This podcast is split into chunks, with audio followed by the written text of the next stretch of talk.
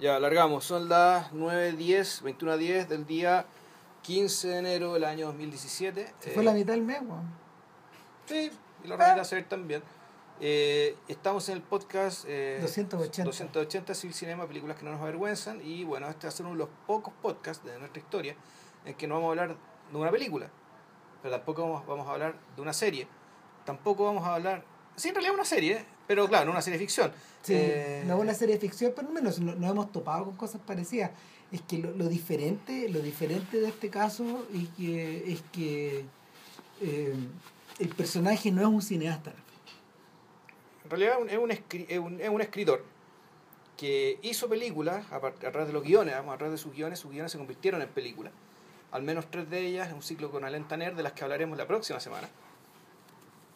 Em, pero este señor es, bueno, no sé si creo que lo dijimos el podcast Sí. pasado, es John Berger, el, este crítico, ensayista y escritor. eh, Que falleció el 2 de enero pasado. ha fallecido, claro. O sea, lo, lo primero que llegó este año fue que se murió John Berger, lo que fue una pata en las pelotas para este podcast. Pero bueno, también asumimos que ya tenía 90 años, estaba viejito, digamos que esto, esto, esto es, este no es el, el lamento utilitario respecto a las cosas No. que dejó de escribir, sino que esto es puro cariño y gratitud. ¿no? Exacto, es como, es como lo que es como lo que mensajeó el hijo, no sé si en Twitter, ponte tú, o, o en Facebook, que eh, Yves Berger eh, suena, es que suena francés cuando uno lo dice así. Bueno, Berger, Yves Berger eh, eh, Dijo dijo que alemán. sí, Sí. dijo que su, su viejo se había ido puta con tranquilidad y sobre todo con curiosidad. Entonces, qué mejor. Eh, ahora, ¿qué es lo que pasa? Eh, a ver, Berger, así como ocurre probablemente con, con Kenneth Clark o como ocurre con David Attenborough, eh, Robert Hughes o Chimon Chama. o- exactamente, Robert Hughes, Simon Chama y, y mucha gente más, y hay tipos como Michael Wood, etcétera. Eh, Berger es un intelectual, mire, mencionamos a puros británicos. Sí. Eh, el- Bueno, Hughes es australiano, pero al caso lo mismo. Sí. Ya. Eh, son, son personalidades del siglo XX que eh, casi todas, o sea, básicamente son historiadores o historiadores del arte o críticos del arte. En el caso de en el caso de Attenborough que es un caso especial, de hecho, pero pero porque él es él es un No, él él es un divulgador científico, más bien, ¿no? Un Sí. divulgador en general. Sí, pero su, su, su profesión era la de geología. Ya. Era un geólogo. Eso estudió en la U. Y. eh, Pero Attenborough, yo creo que impresión de que antes que nada, claro, esa es su profesión con la que estudió, pero antes que nada él es un, muy un bicho de la televisión. es que estos también. Es que sí, pero su, no. vida, su vida se ven cruzadas por la tele. Es que está el tema. Este- esta gente, ¿cachai? Eh, Uno tiene la impresión de que Berger o Robert Hughes o Kenneth, Clark tenían su prestigio hecho de antes. Que eso- es Y que- venían de otro lado, digamos, y Claro. la tele los coopta. Attenborough les dio pega a todos. Sí, ese, Ya. ese es el eso es lo que lo une a todos. Ya. Eh, lo hemos explicado en otras partes del podcast. Y el, origen de, el origen de la televisión cultural como la conocemos parte con BBC 2. Que, que de alguna manera extiende, extiende como eh, el interés o responde al interés de, de, la, de la BBC a principios de los a, princi- o sea, finales de los 50 o a principios no en realidad a principios de los 50 cuando estos gallos empezaron a dotar de material a la, a la, a la señal a la, única señal que tenían en blanco y negro en esa época eh, y eh, obviamente había documentales de arte había transmisiones de música cuando, fíjate cuando muere cuando muere Pierre Boulet Ya. la BBC 4 eh, le dedica un programa que lo armaron en muy poco tiempo solo a las apariciones de Pierre Boulet para la BBC. Claro, fueron, fueron, escarbaron el archivo. Y era un montón, Ya. era un montón, o sea, había, había entrevistas, había horas de él, había, ¿cómo se llama? Conciertos grabados por él, etcétera. dirigidos por donde él dirigía. ya. Claro, entonces, eh, pero, pero eso también eso, eso también habla como de, del tremendo interés que hubo en esa época y que también se reflejó en el mundo de los gringos eh, con, con, con la transmisión de ciertos programas. Ahora, ¿qué, qué es lo que ocurre? ¿Qué es lo que ocurre a partir de los de mediados de los 60 con Attenborough y la invención de BBC2 que era una señal en colores? Eh, la BBC necesitaba divulgar estos contenidos ya en otro nivel. ¿cachai? Y, y después de después de ofrecerle la dirección a Attenborough, eh, la decisión que tomaron sentó las bases de eh, estos programas que puta, uno admira tanto, po. es decir, la, la, mm, programas de eh, biología, de naturaleza, de, De historia. de historia, de arte, de política, de economía, eh, conducidos no por un no por un periodista o por un eh, conductor de televisión, Por un anchorman, digamos, claro. exactamente, sino que por un especialista del área. Esa es la gran diferencia. Entonces, al primero en aventurarse con esto fue Kenneth Clark, que hizo Civilizations. Y que fíjate que ahora da la sensación, porque el otro día yo sigo a Simón Chama en Twitter, y da la sensación de que Chama está haciendo el remake. Mira tú. Porque, porque mm, empezó a tuitear unas fotos del interior de Oxford, de estas capillas que hay. ¿cachai? Y claro, uno las reconoce, él no dijo que era, digamos, pero claramente es, Ox- es- es Oxford. Y, y lo mencion, men- mencionó la palabra Civilizations al pasar y pareciera que pareciera que la, la BBC está haciendo la serie de nuevo. Ya. Así como hicieron Cosmos de nuevo, Exactamente, se está pensando eso mismo. es con la misma lógica, claro, y, y en su tiempo, eh, tal como ocurrió con Cosmos, que es un libro, eh, y que es un libro que, que se para súper bien al lado de la serie original, eh, Civilization fue un libro de Kenneth Clark también. Y, y los tipos comprendieron muy luego que estas miniseries culturales que estaban, estaban guionizadas sobre la base de sobre la base de lo que el personaje iba de, de lo, de lo que este historiador Clark iba armando Que probablemente ya tenía escrito y había hecho Claro. ensayos sobre a- a- a- Exacto. acerca de aquello, digamos. O sea, Eh, son ideas hechas ya. exacto eh, no son cocinadas esa es la gran diferencia que existe con la televisión cultural chilena que cuando tú ves a los tipos pasearse por estos escenarios choros no hay fondo no hay que decir porque no hay un no hay un equipo de preproducción que haya viajado ahí antes por ejemplo Eh, o, o no hay un saber disciplinar detrás. no, exi- no existe la guionización, no existe la síntesis, no existe el contraste entre la, la narración y los enganches en vivo, etcétera Porque no hay una tradición de esto y sobre todo está el problema de que o sea, al- algunas series se intentaron hacer en ese, en esa, en esa, en esa dirección, pero el, el, el problema es que esto exige equipos de trabajo que son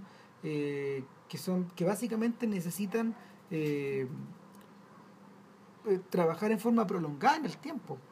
Imagínate que el equipo de Attenborough ni siquiera está basado en, en Londres, en Londres, sino que ellos trabajan en, en Gales, Ya. en la BBC de Gales, y ellos arman todo lo que tiene que ver con los programas de biología de la BBC.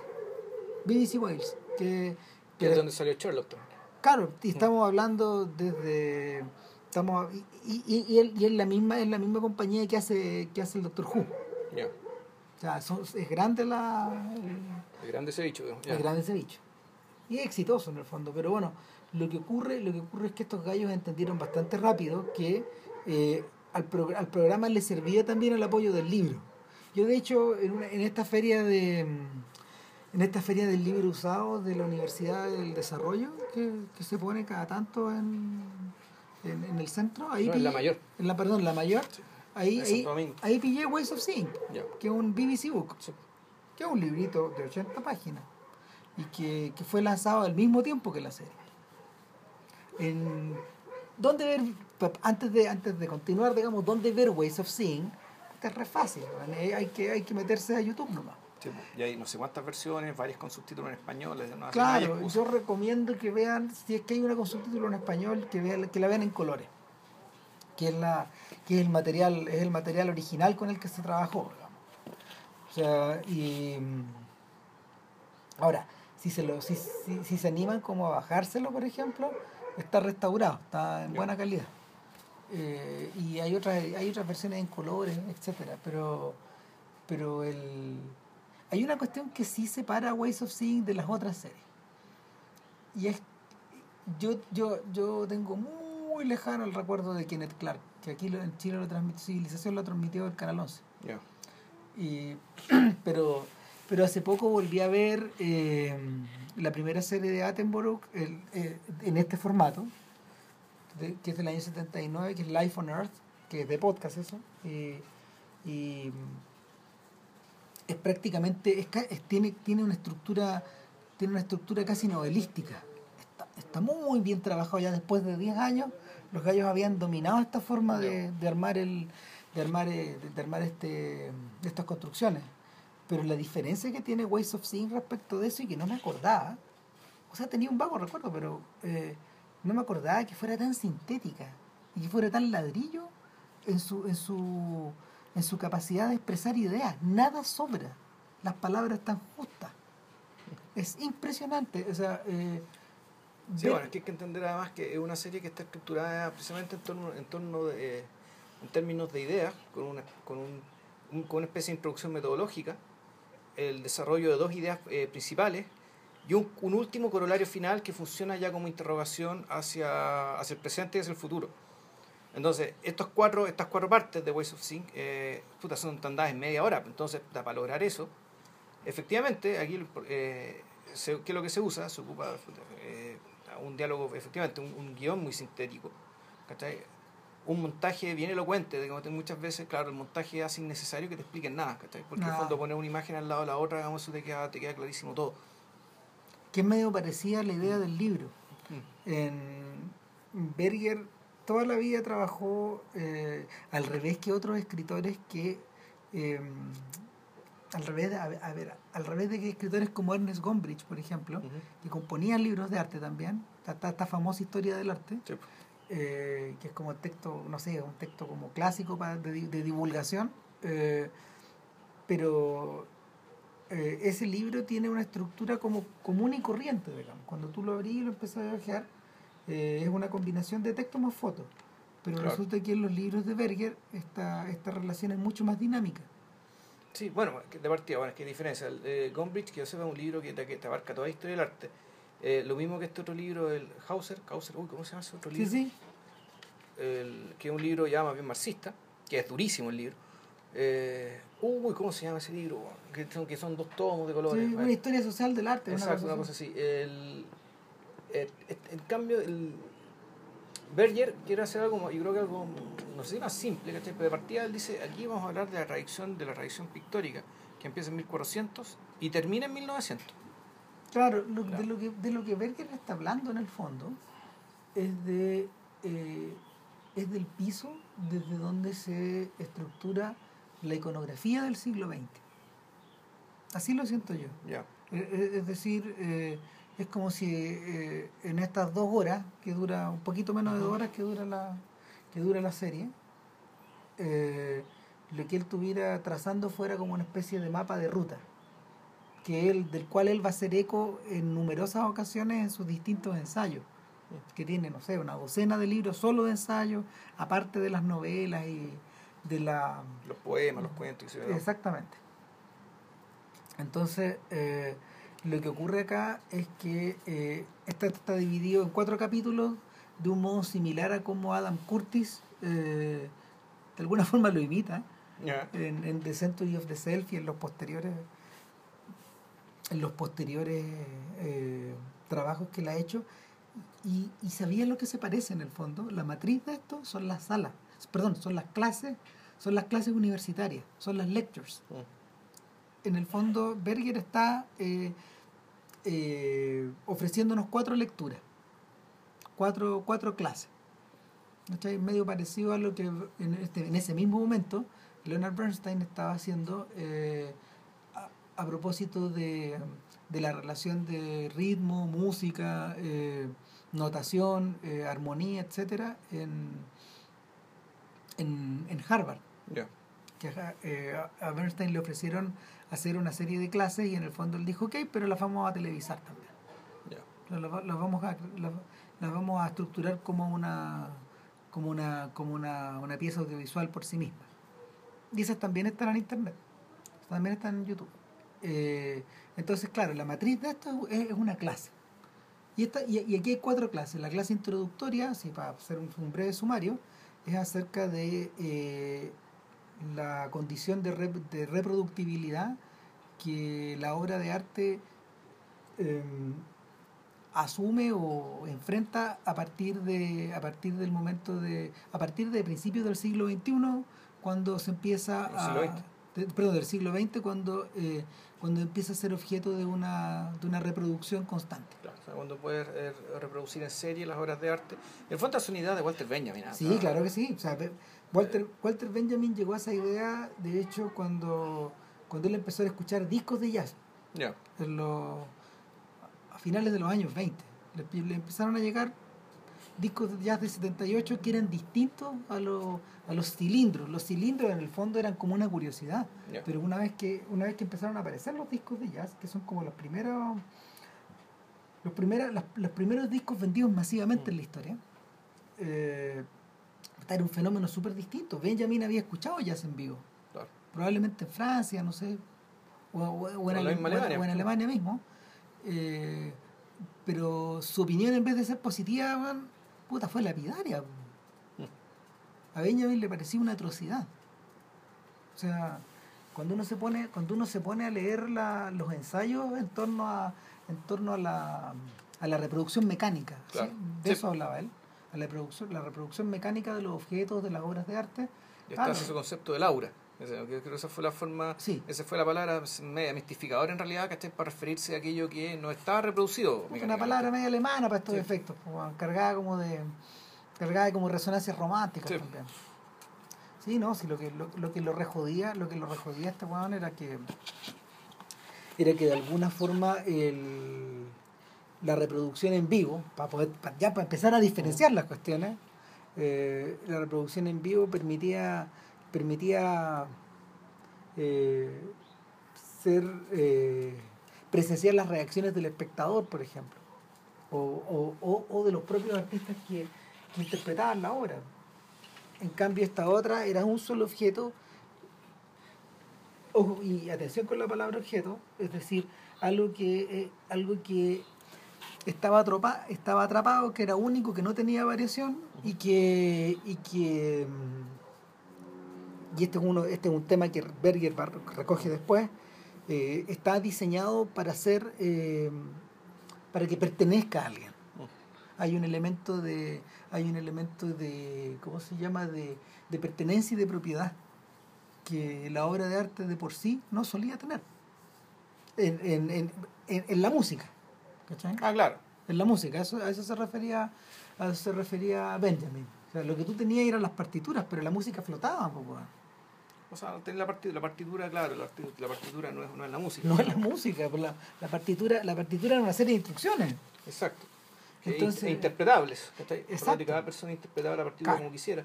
Claro, ahora en el caso de Berger, Berger dice, Berger dice que ese tema de la propiedad, eh, en- y eso lo, lo, lo- lo- lo explica después, digamos, ese tema de la propiedad existía en, la- en las obras de arte, en las pinturas. Ahora, en el segundo capítulo, él habla de... Sí, pero es interesante porque también ahí habla de.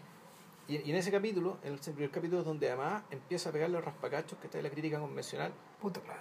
respecto de básicamente su capacidad mistificadora, por un lado, y sobre todo de la, la increíble cantidad de tiempo y energía dedicado ¿cachai? en, en conocer las minuciosidades técnicas máximas que estáis básicamente para no satisfacer, no satisfacer una, la necesidad puta, humana y humanista ¿cachai? de entenderte y entender mejor ¿cachai? o dialogar mejor con la obra de arte sino básicamente asegurarte que la obra de arte era genuina, de modo que, bueno, ¿cachai? asegurar que la persona que hizo la inversión no le hicieron, no hicieron hueón, digamos, no le estafaron. Puta, claro. Entonces, está, está pero muy de la mano con F for Fake, ¿cachai? Sí. que es más o menos de la misma época, y era un poco posterior F F for Fake. O sea, fue terminada en 1973, F Sí. Fake, ¿no? Pero claro, Wells estaba pensando en eso más o menos al mismo tiempo que este cuento estaba haciendo el documental. Sí, el... Bueno, los, ese, este, ese, ese episodio funciona como una introducción, ya vamos Sí. a hablar de esta idea, pero en los siguientes, los siguientes eh, cada uno toma un tema Exacto. derivado del anterior. Exacto. El primero es la, la posición y la visión y la autopercepción que la mujer eh, posee dentro del arte contemporáneo, De- moderno. Dentro de esta, de esta, de esta tradición de arte occidental. Claro, que va desde el 1400 al A 1900. Eh, el tercer capítulo está dedicado al centro de la discusión que es el estatus y la evolución de la pintura al óleo. Claro. Y el Como último- técnica. Como técnica. Y el último capítulo, y ahí es donde está eh, el lazo evidente con Century of the Self, está dedicado al ejercicio de la publicidad Claro. Y a la publicidad eh, cómo la disciplina o la ocupación o el negocio que viene a reemplazar a, eh, al de la pintura al óleo en el siglo XX.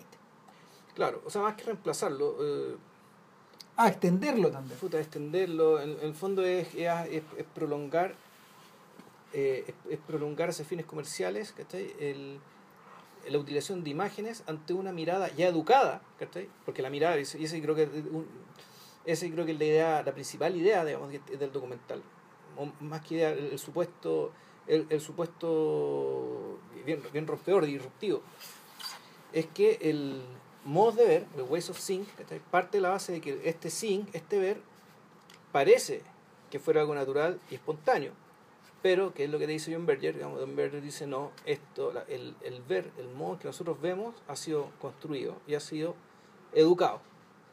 Entonces en el primer capítulo, que es, esto es, eh, que es un ejercicio maravilloso, digamos que, que es cuando a los cabros, a un montón de niños, niñas y niños, le- les muestra un cuadro de Caravaggio, que es eh, Jesucristo con, eh, con, con unos, con unos apóstoles sentados en la mesa. Es la- escena de Maús.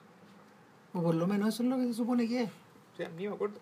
Ni Sí. me acuerdo cuál era, pero Sí, son, son estos sujetos que en el fondo como que le dan, se, se sientan a la mesa con, con el Cristo que está resucitado. Claro. Pero claro, entonces ahí empiezan, empiezan que, entonces los niños, que todavía no han sido, entre comillas, educados por la tradición y la erudición, la erudición respecto al arte occidental, dicen qué les parece el cuadro.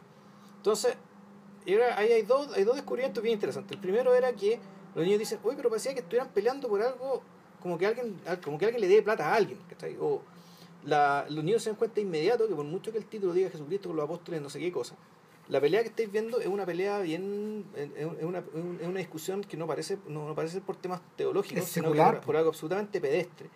Y, y bajo uno puede ser una deuda de plata que puede ser cualquier tontera.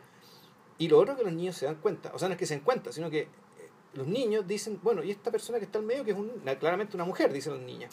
Las niñas, pero los niños dicen que es un hombre. no no pues es un hombre no si una niña mira aquí que mira mira aquí los pómulos los ojos grandes que tiene pero si aquí tiene un poco de bigote dicen entonces, que es lo que dice John Berger, digamos, demostrando su punto. Bueno, estos niños, sin tener idea que no es Caravaggio, se dan cuenta de algo que para la mayoría de nosotros a esta altura ya no es obvio, que es que el personaje central, este Jesucristo, es un personaje sexualmente ambiguo. Eh, cosa que no debería extrañar a nadie porque en realidad Caravaggio era homosexual. No, y, y, y, y si a eso le tenéis que sumar que, que Caravaggio eh, llevaba una vida doble. Además, hay un montón de vid- hay un montón de duplicidades en la vida de Caravaggio, no están Mm. explicadas ahí, pero resulta que, que Caravaggio era una persona que convivía con el bajo mundo. Sí, pues era como Pasolini. ¿no? Y, y más Mm. extremo todavía, porque, porque Caravaggio mató a una persona Mm. y tuvo que salir arrancando. Y lo persiguieron y lo apresaron. Y, y lo, lo partieron en dos en el fondo. Lo, lo, lo, doblegaron este y, y el, en el fondo eh, esta, esta, duplici- esta duplicidad de Caravaggio que se observa una y otra y otra y otra vez en los cuadros. eh, puta, lo, lo- de hecho lo vuelve, lo vuelve el- la vida de artista y, la, y el artista más interesante para el propio Berger. Claro, él, él hacía en, en otro documental que también está en YouTube, de Art of que es un documental Alemán. alemán del año pasado, es decir, poquitos meses antes de que, de que falleciera Berger. Claro, en honor de sus 90 años. Claro, el, entonces ahí Berger decía, bueno, ahí ahí lo que me gusta de Caravaggio, más que como pintor, sino como personaje favorito, era que su técnica, eh, su técnica de la oscuridad, esto, pintaba sobre negro, es decir, pintaba la tela negra y sobre ese fondo negro Sí, profundo, energía en las figuras. de ahí emergían las figuras, de ahí salían los rostros, las caras, los, los miembros, los brazos. Eh, él decía, bueno, el que el, que el que está haciendo, él está a partir de ahí, está, está reflejando el mundo, tal cual era el mundo de los pobres, que era un mundo Salvaje. absolutamente oscuro, no, y oscuro, oscuro y mal iluminado, o sea, donde las casas tenían que iluminarse una vela picante, ¿cachai? y nada, en cambio los palacios que eran esplendorosos, que tenían, tenían fuentes de iluminación propia, digamos, ¿cachai? fuentes de iluminación, bueno, muchas velas, ¿cachai? y acceso al cebo, digamos, y ese tipo de cosas. En cambio los pobres, no, pues los pobres vivían literalmente en las tinieblas, con un peso en la noche que era Milenario. eh, milenario y aplastante. Sí. El... ¿Qué te iba a decir? Mira, en el caso, en el caso de, en el caso de, de- de- del primer, del primer de hecho, agarré, agarré la, la costumbre de Vilches de hacer unas notitas a propósito de esto. Yo no tengo esa costumbre. No, weón, sí, como que no, no, el otro día no notaste unas cosas, weón. ¿Sobre qué? No me acuerdo qué fue. Ah, no, sí, es que eso fue distinto. Eso, eso fue para lo del, ah, para para, lo del Miguel. Claro, sí. No, pero lo que, aquí, lo, lo que pasa con The, Ways of, con The Ways of Seeing es que en el fondo la narración está siendo ofrecida por un Berger que está mirándonos de manera frontal, Mm. en un fondo azul, Sí. todo el rato. Como en un croma en el fondo. Pero es un croma pelado, no hay nada atrás. Y de hecho se nota que está grabado en dos momentos distintos porque tiene dos peinados distintos y lo único igual es la camisa. y, y- y tiene dos peinados distintos a veces dentro del mismo programa. El, punto- el, el- el asunto es que el asunto es que eh, en, en, en esta na- en esta narración que evoca también es una na- que evoca la, la narración de los libros y que y que y que tiene tiene como origen un poco el, el propio histrionismo de, de Berger por, por el que sus amigos también le jugaban hasta broma porque decían este tipo debería haber sido un actor eh, va haciendo contraste con estas obras de teatro. Entonces, la, la, la gran discusión que hay al, respe que hay, que, que hay al respecto de, de, de cómo se expone una obra de, de, de arte frente al mundo es la que abre la, la conversación en torno a la reproducibilidad o a la, o a la omnipresencia de la obra en, en, la, en- en la sociedad moderna. El, fíjate que a propósito de eso, en el primer volumen de En Busca del Tiempo Perdido de, de Proust, el niño, cuando, cuando súper chico, al niño le llegaban postales de Venecia. Y eran como recreaciones de la... Eran recreaciones, era- eran fotografías de obras de arte, Del, del Galería Uffizi. en blanco y negro. Ya. Claro, y que para estos efectos no eran muy distintos a eh, los dibujos que eran muy los dibujos que desde Italia fluían hacia Alemania, hacia Polonia, hacia hacia Rusia, hacia Italia e incluso hacia Londres de las obras de las obras italianas y de las ruinas romanas que eran grabados en esa época. Y, cuando y cuando uno va a esos museos está repleto de esas weas. ¿Cachai? Y eran populares y, y, y había gente, eh, había artistas jóvenes como Rubens que vivieron un poco a costa de eso cuando eran muy cabros. Producían esas cosas y las mandaban y se ganaban plata mandándolas para, ¿cómo se llama?, para ser impresas. Entonces, desde esa época existía la idea de la, desde esa época existía la idea de la reproducción de una obra. Pero, esa, pero esas eran copias. De hecho, eh, eh, algunas de esas copias se transformaron, finalmente ganaron, ganaron eh, importancia en la medida de que algunas de esas obras originales desaparecieron. Por ejemplo, hay una Leda y el Cisne, hecha por, dibujada, pintada por Miguel Ángel, que se perdió y de la cual existe una copia de un artista anónimo. Y, y- y- y la copia es invaluable precisamente porque presenta un Miguel Ángel que Pero es una copia del no sentido. Él copió el original de Miguel Ángel. exactamente es como es como pasó con las copias que existen de la batalla de Anjari de, de Leonardo que colgaba al frente de otro fresco en- eh, de- hecho por, por- otro cartón dibujado por, por Miguel Ángel en el Vaticano, digamos. Entonces lo que tú tenías son, lo que tú tenías como eran, eran como imitaciones, pero que finalmente agarraban valor, en la medida de que sa- desaparecía De que la- se, perdió, se perdió el original. Claro. Ahora, ¿qué es lo distinto, dice Berger y Benjamin en el fondo, de la reproducción de las obras contemporáneas? La reproducción en serie. Entonces él plantea, él plantea a través de a través de la discusión de dos cuadros de Leonardo que hay en la National Gallery of Claro. Portrait, eh, plan- deja plantear la discusión. Uno, obviamente, es la Virgen de las Rocas, que, que esa, esa discusión es centenaria respecto de quién tiene las vírgenes, la Virgen original. ¿Cuál de las dos es la original? Puta, yo he visto las dos, weón, y son, son re parecidas, weón. Puta, en el- la- la- y, y- y tanto en el Louvre como en la, en la National Gallery, puta, las tienen poco menos, weón, que arriba de un, Un altar. pues, arriba de un trono, weón. Si son unas cosas... eh, eh, eh, ocupan como una pared, básicamente. Y, y tienen, tienen como un altar construido en torno a ella. Pero eh, el, a, través de esa, a través de esa pintura, Berger explica que en el fondo, eh, en, en, en esa, en esa época, para poder tener una reproducción de la misma calidad, tenía que estar como a a un nivel artístico altísimo. Sí. Al punto de que puede haber ya discusiones en torno a cuál es la real. y, y finalmente cuál es la real. Entonces ahí pues, el mismo produce una produce, ¿cómo se llama?, una copia del catálogo eh, donde está relatada la historia de la pintura.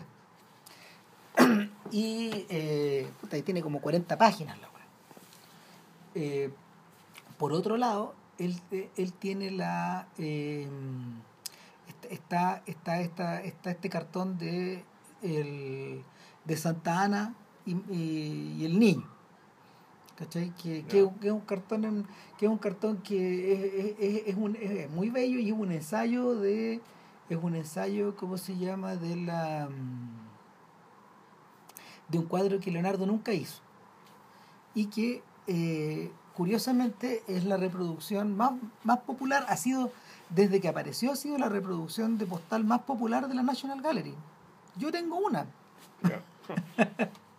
Y y claro, cuando uno va a la National Gallery, tal como explica Berir, ya no de la forma que lo muestra ahí, porque ahora, ahora está en una ahora está como en una especie de pequeña capilla, tal como él dice, pero pero al estilo del siglo XXI, con un, con un, con un chiaroscuro digno de Caravaggio en torno a ella, y para evitar que se, para evitar que se le vaya el color, eh, claro, lo, que ocurre ahí, lo que ocurre ahí eh, es que hay una especie de transacción y la transacción se produce en la medida de que mientras más, mientras más curiosa es la obra, más gana en valor, pero al mismo tiempo eh, ese valor se produce como compensación de, de, una suerte como de popularidad o de difusión que, que aumenta en la medida que tenéis las postalcitas. hay una especie de contradicción Y, y él dice que en ese punto es inevitable pensar, es inevitable pensar que la es, inevitable pensar en la obra de, en, la, en la obra de arte como un objeto que, que tiene un valor monetario. Lo dice, lo dice a propósito de que eh, adentro de los museos, lo dice en el capítulo 3, los museos no solo son una simple galería, sino que al mismo tiempo son como un banco que se cierra en la noche con unas medidas de seguridad dignas de los bancos como si estuvieran custodiando un tesoro. Entonces, en esa medida de que eh, la, el tremendo beneficio que causa la difusión de la obra por el mundo es contrastado por esta suerte de exclusividad cerrada que tiene, la, que tiene el estar frente al objeto original. Y dice una cosa bien bonita respecto de poder que las pinturas tienen, porque él dice, en la medida de que tú eh, en la medida de que tú eh, reproduces mecánicamente un objeto y lo conviertes en conocido, el, el objeto eh, no pierde no, no, pierde su belleza original, pero lo que, lo que sí se pierde es la sensación de experiencia frente al cuadro. Entonces él lo, él, él lo explica en torno al silencio. Yo no les puedo explicar a través de la televisión cómo es la sensación de estar frente a uno de estos cuadros, de apreciar la forma en que le pega la luz a, la, a, los colores o eh, la distancia que uno tiene que tener para poder verlo, etcétera. Bueno, el espectador actual tampoco, ¿no? Además que más los museos están siempre llenos de gente, bueno, ¿cachai? Hay ciertos museos en los que tienen que, bueno, que hacer fila y para estar parado 30 segundos para mirar el cuadro. Claro, lo que pasa es que en Ways, Ways of Seeing no es una obra de ese tiempo. Claro. Claro, entonces es una, eh, Ways of Seeing es una obra donde la museística como turismo no estaba tan desarrollado. Claro, entonces era como ir a ver esa obra, era como ir a ver las ruinas, era esta, esta experiencia de, turismo esclarecido, que donde el, la, persona se enfrenta sola bueno, ante la inmensidad de la ruina bueno, y la magnificencia de los tiempos pasados, que pero ahora bueno. esa guay que inventó Goethe, pues bueno. Claro, inventó Goethe, inventó, o, o, gente antes que Goethe incluso. Sí. Eh, claro, eh, Washington Irving, un poco. Eh, pero que, claro, que tú ahora eso no, eso no existe, eso no es. No, pues, de hecho, eh, cuando uno va a estos museos, está el combate nomás, mm. ¿cachai? Porque tení el, el, segundo el segundo piso del Louvre, puta, es un problema, porque no porque la, la circulación la circulación es básicamente control de multitudes. Para poder ver mm. para poder ver calmadas las cosas tenéis que subir al tercero. Ya. ¿Cachai? Porque ahí, ahí, ahí existe el museo eh, eh, es la historia de la pintura es la historia de la pintura francesa del siglo XIX de, final no del 18 y del 19 ya y los flamencos y todos esos cuadros, es- eso, en eso podéis circular de, de una forma como normal. Pero, pero los grandes salones, los grandes, los grandes salones de los que habla Sokurov en, en su película del Louvre, eh, esos están complicados por la cantidad de gente que circula. Y eh, bueno, la mayoría de los museos está sufriendo, está sufriendo de eso. Ahora, pese a todo, pese a todo, dentro de esto tú veis bolsones de gente que sigue mirando las obras a la antigua eh, y que se enfrenta un poco al silencio. pues, a veces tení, a veces tení raja, weón, y te podías encontrar weón, solo delante de las cosas y, y, y como que como que disfrutar de esos momentos de silencio del que, de los que de los que Mm. habla Berger en la, en la película. Eh, me gustaría citar una cosa que dijo a propósito de eso, a propósito del, del stillness, de la, de la mm, ¿cómo se llama?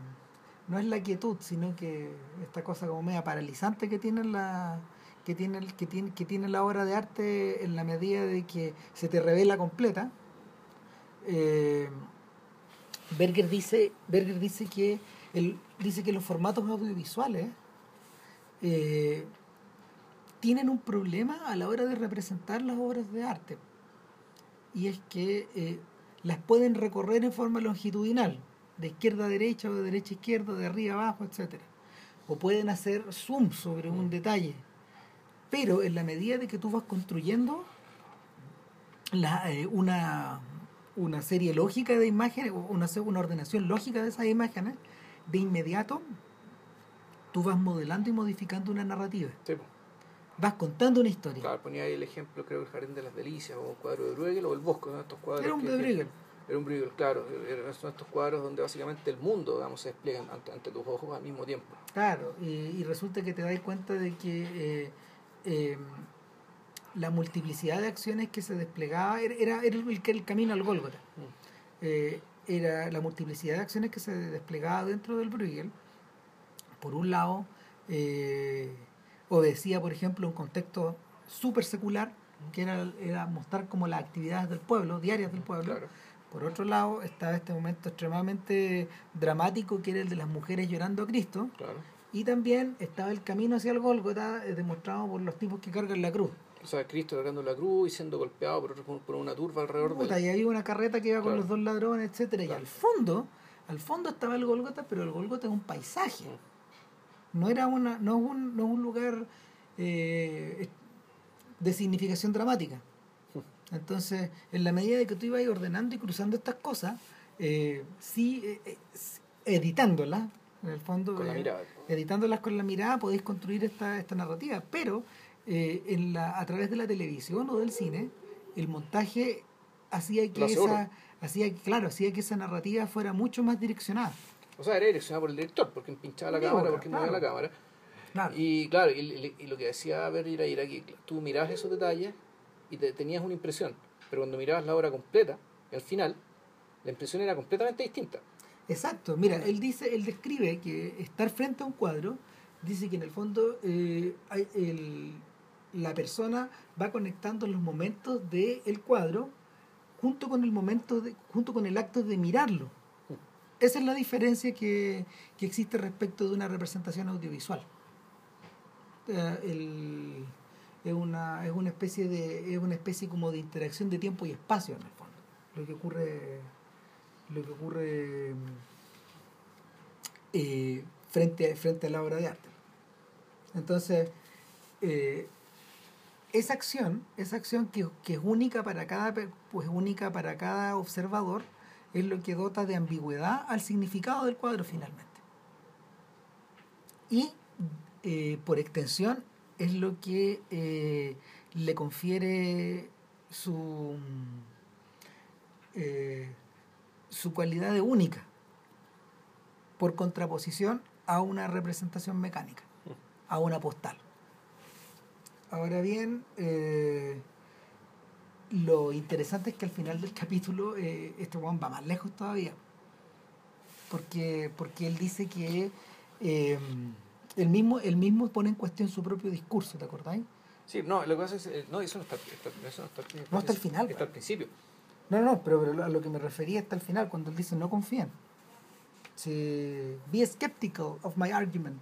sea, sean, sean, sean escépticos de mi argumento finalmente. Pero eso lo dice, pero eso es porque él al principio, cuando habla de la reproducción mecánica, él hace ver de inmediato que este programa de televisión que están viendo ahora es un programa en el cual se está reproduciendo las obras de arte y han sido están siendo puestas y juxtapuestas para un propósito que es mío.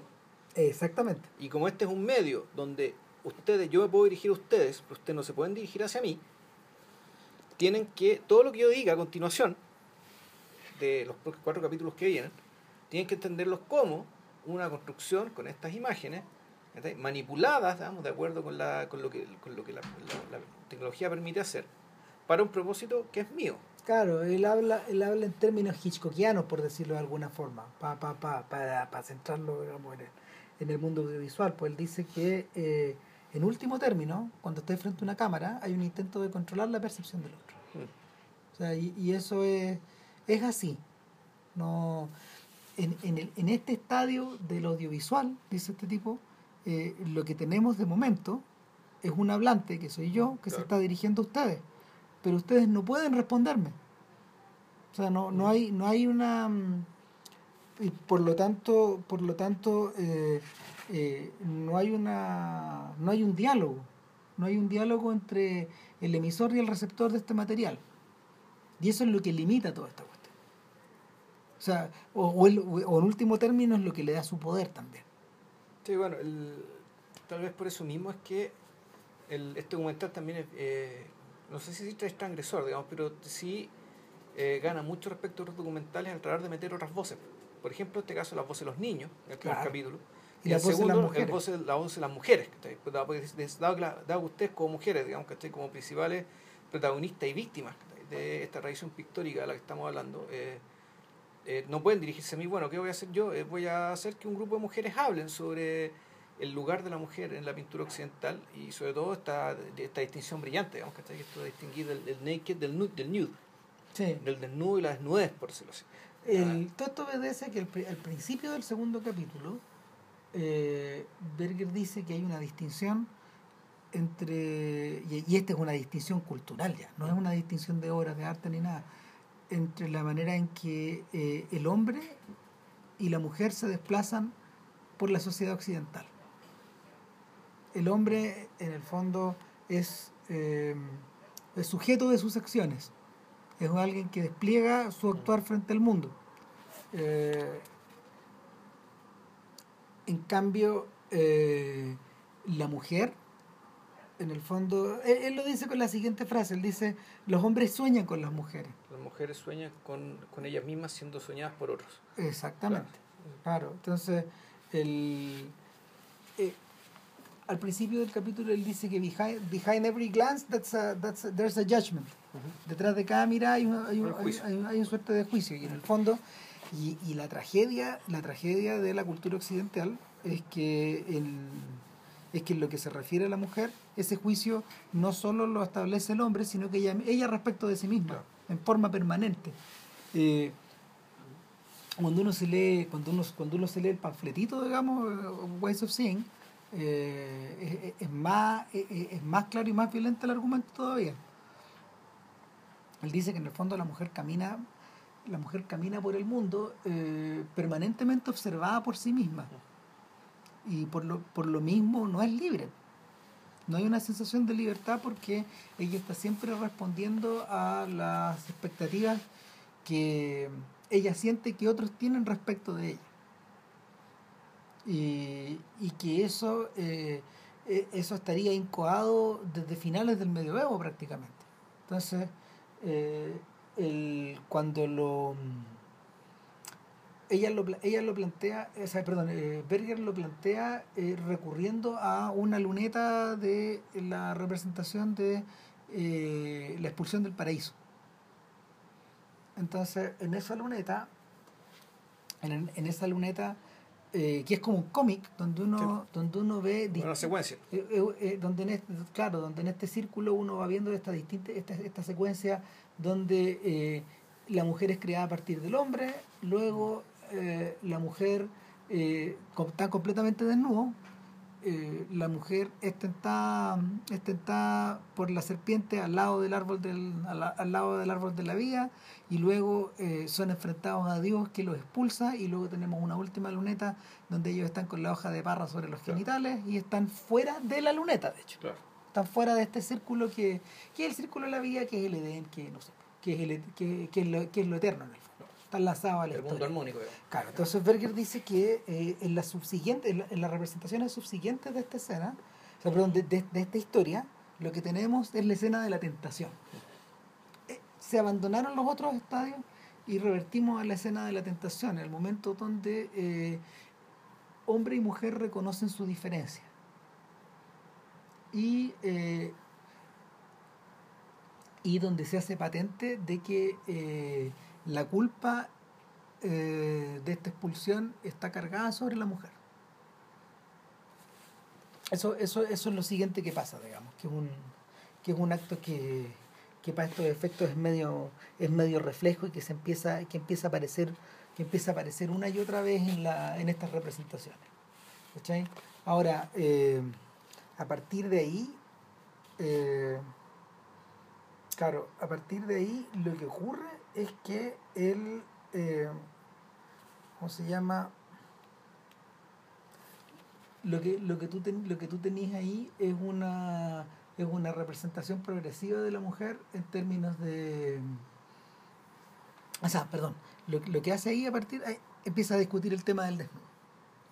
Claro, y ahí está esta diferencia, esta diferencia que es como radical, y ofrece una, ofrece una definición de Kenneth Clark, que la definición es una definición tradicional de, de, la historia del arte. Yeah. ¿Cachai? Donde en el fondo eh, el, el, desnudo es una, el, el, acto de estar desnudo y el desnudo artístico, es decir, to be naked y to watch nude, que es distinto.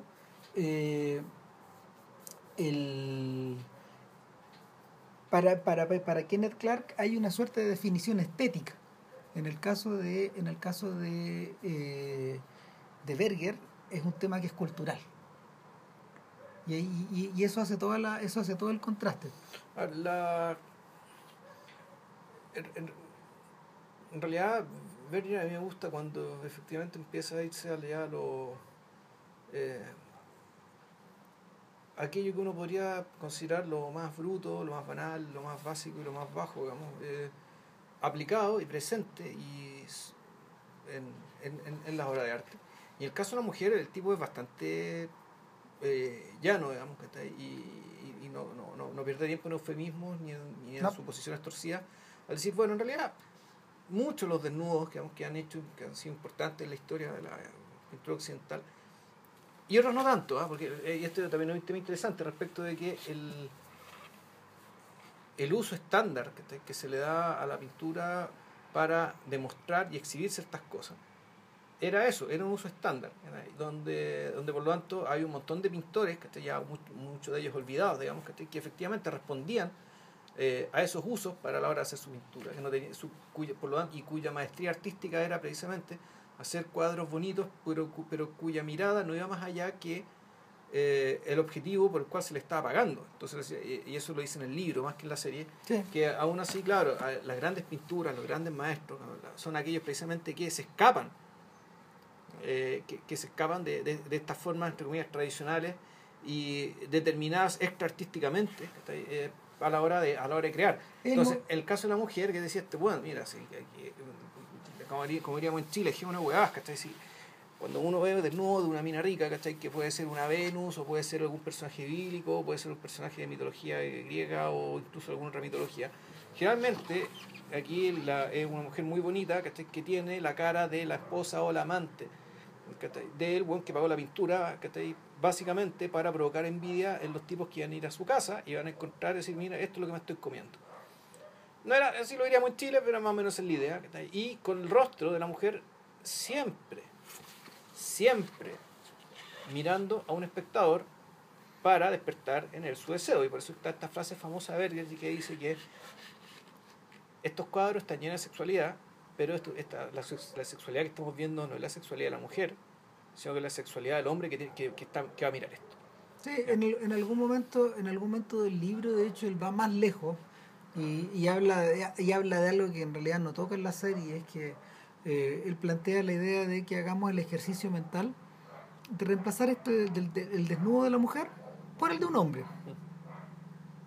Y, y- nos vamos a encontrar con que una y otra vez eh, esa tanto para hombres como para mujeres la idea de un desnudo masculino eh, con esas características cuáles son las características a las que se refiere Berger primero pasividad es decir eh, no hay una demostración de una sexualidad enérgica Eh, estas figuras de Venus o de Diana o de ninfas siempre están recostadas por Esperando ejemplo a ser tomadas. Exactamente. Eh, lo segundo es que estos personajes carecen de vello corporal. Eh, Berger en la serie él dice que el vello en esta en, en Occidente está está eh, asociado a la energía sexual. Partiendo no sé pues, partiendo por las trenzas de Sansón de hecho de ahí para adelante. Entonces estas mujeres carecen totalmente de vello corporal en el pubis en los eh, cómo se llama no sé pues las axilas Las o, axilas. eh, etcétera. Eh, el, eh, eh, el rostro prácticamente, prácticamente son bellezas marmoladas. Aquí está el tema, a fondo el, aquí este está, se está apoyando la tradición más antigua de las estatuas. exacto para allá Ah, va. Eh, y, eh, y en tercer lugar está la, está la idea de que en el fondo, la que habías planteado tú, de que a partir de cierto momento, sobre todo en la, en la pintura del óleo, eh, la mujer apela al espectador. O sea, el, perdón, el objeto que tenemos delante, no, no mujer, digamos. pa- pa Esta representación. La- esta representación, claro, esta representación está apelando a la mirada del espectador de manera que eh, el amante, el amante para estos efectos, este amante abstracto, no es el del cuadro, eh, sino el personaje que, la- que tiene que, que está observando. Hay, hay un cierto elemento de boyerismo ahí. Es interesante que lo planteen, porque, por ejemplo, pongo dos ejemplos al respecto. Pues está eh, Hitchcock, que es una persona que trabaja dentro de este universo y lo explora hasta sus últimas, hasta sus últimas consecuencias, eh, a partir de su periodo americano. O sea, lo explora de una manera sistemática hasta que finalmente, hasta que finalmente lo que tenemos por delante es Marion, es Marion Davis en, en psicosis, eh, que se convierte en un objeto tan inanimado como los pájaros que Norman Bates tiene en su Mm. cuarto. La mirada es la misma. Esta mirada seca que se dirige hacia nosotros.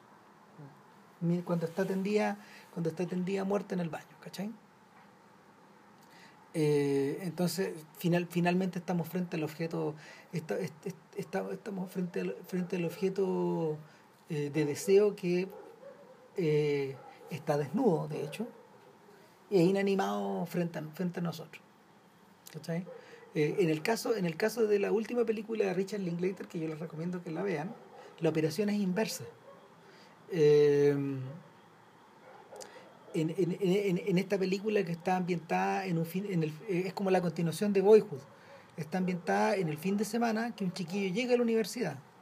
Pero a, la inversa de lo que le ocurre a Mason Jr., eh, en, en el nuevo filme, eh, lo que tú tienes es un, es un cabro que viene a, a- a- que esto, esto ocurre esto ocurre en los años 80 eh, es un cabro que llega a una casa dormitorio de una selección de béisbol de la selección de béisbol de la universidad.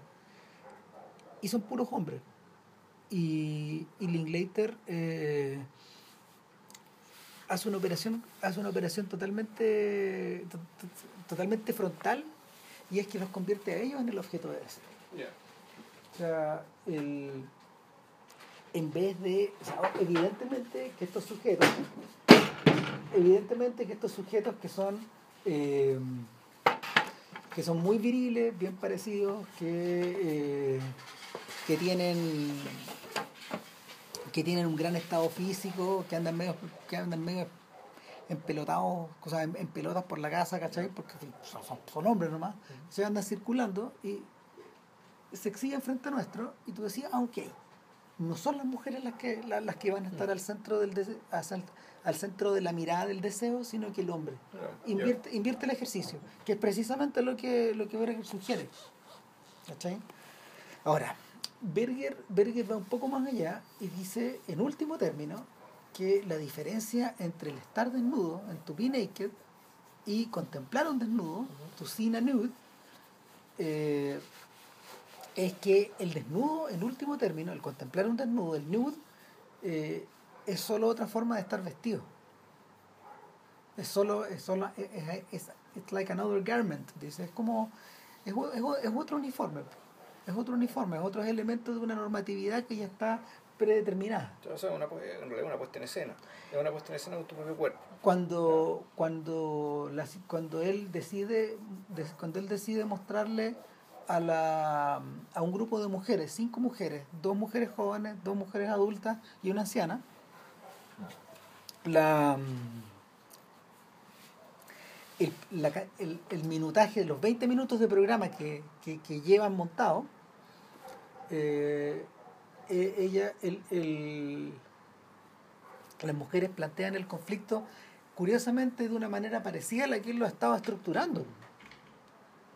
Ahora, lo, lo, lo choro de esta discusión es que mientras las, las mujeres más jóvenes discuten, discuten, discuten, la, más, la, la señora mayor guarda silencio. Yo al final. Y ya, claro, puede que esté montado, digamos, de esa manera. Pero al ir hablando al final, ella dice, ella dice finalmente, ella, ella, ella, ella explora, ella explora más largamente la, esta suerte de, como de enajenación de su propio ser, de su propia carnalidad que la mujer sufre una vez que está permanentemente expuesta ante la mirada del otro. Eh, lo sugieren por ahí, de hecho, eh, es, un, es un disfraz del que tú no te puedes deshacer. Y, y dicho esto, se acaba el capítulo, digamos, ya no hay nada más que discutir. pues, bueno. Sí. Ahora, viéndolo, me acordé de otro detalle. Que una de las mujeres dice que eh, la primera que habla, que, que, que- que tiene- que- claramente es una persona como de formación universitaria, de hecho. eh, el- Yo creo que todos lo son. De hecho, por Sí. una, es una escritora, además. Sí, bien, bien posible. Eh, pero habla, habla como en términos así, más que los otros, que son más conversacionales. El, esta, señora, esta señora dice en un momento que a ella le resulta imposible identificarse con estas representaciones donde hay características corporales secundarias. Así, se, así habla de, la, Claro. de, de los, de los órganos sexuales, en el fondo, eh, eh, que están totalmente exageradas. ¿cachai? Grandes pechos o unos traseros gigantescos, ¿cachai? Unos culos inmensos que son como... Uno piensa en Rubens, uno piensa en, uno piensa en, en- en las nifas de Renoir, de hecho, etcétera Y, y claro, cuando tú trasladas eso, por ejemplo, al ámbito de la pornografía, eh, está todo esto, ¿cómo se llama? Los, los, los, los pechos siliconados, ponte tú, o, o no sé, o, o los penes gigantescos de los hombres obedecen a esta misma idea. Exactamente igual. Y, y obedecen a esa misma objetifica, objetificación, objetificación. Sí, no, es que, bueno, es que bueno, nosotros vivimos tiempos bien grotescos en ese sentido. Totalmente. Llegamos, claro, esto, esto, esto, esto, esto es una... Llevamos tiempos tan tristes, en el fondo son, son tiempos de... Creo que, ojo, ah, la, eh, la, la, la cirugía estética ya eran... Lo discutimos el otro día. Claro, ya, ya existían en aquel entonces. De hecho, Sí. se decía que Marilyn Monroe, digamos, que murió en 1962, es decir, de eh, 10 años antes de que hiciera este programa, tenía no sé cuántas cirugías en el cuerpo, en la cara. Y en, y en- en la propia cara, digamos. Entonces, el... de hecho, lo curioso es que el... es curioso en realidad que el documental no se ha hecho cargo de esto, digamos, ¿cachai? de la en el fondo la expresión más violenta y más extrema de, la, de los efectos que tienen eh, esta, eh, esta objetivación de la mujer a través del arte y de la imagen. Porque claro, en realidad la última frontera eh, es esa, hasta ahora. Eh, de- de- a lo mejor vaya- vayan ven- vendrán otras peores que, que- que desconocemos, que no imaginamos. No hemos metido los robots de por medio, de hecho. Claro. Eh, ahora, esto abre la puerta para, la tercer, para el tercer episodio, que es el episodio central, yo creo, de la discusión de, de The Ways of Seeing, que tiene que ver con... O sea, yo, creo que, yo creo que los dos, los dos del medio, en el fondo, son las dos patas. El primero una base, los otros dos son como las dos columnas sobre las que se sostiene un techo. Sí. Y, ahora, pero el, pero el techo de la mujer en el fondo está sostenido por la pintura óleo. ¿Cachai?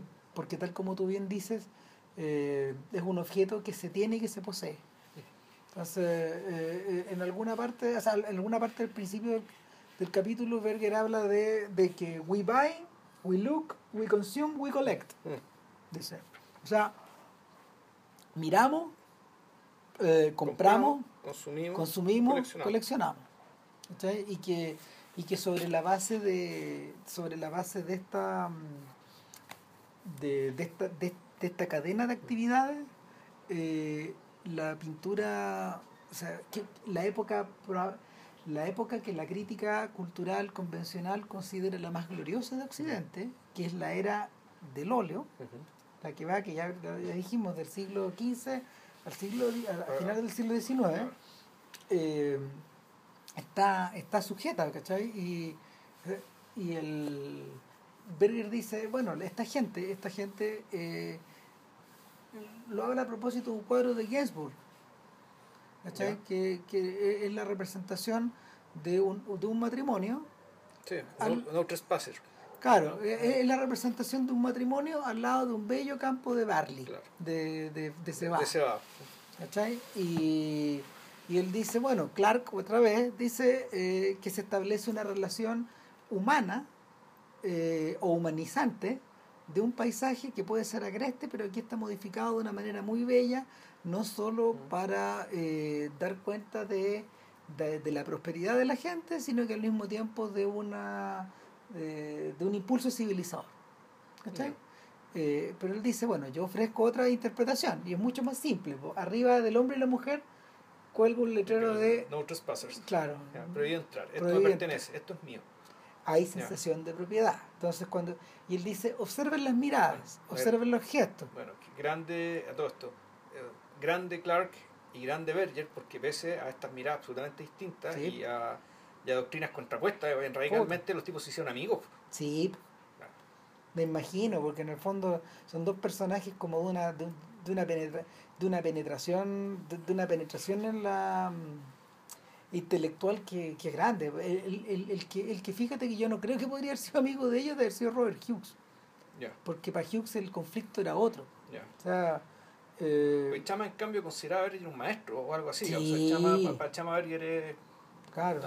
Claro, la discusión, la discusión que Hughes tiene, y de hecho yo creo que va, va o sea, eh, después de hacer esto algún día va a haber que hacer, va a haber que hacer el este, este par de documentales de Hughes acerca de la... Hay uno que es acerca del arte contemporáneo, pero hay otro que... es siglo XX, es el claro, que nosotros. Claro, The Shock of the New, que también es un libro.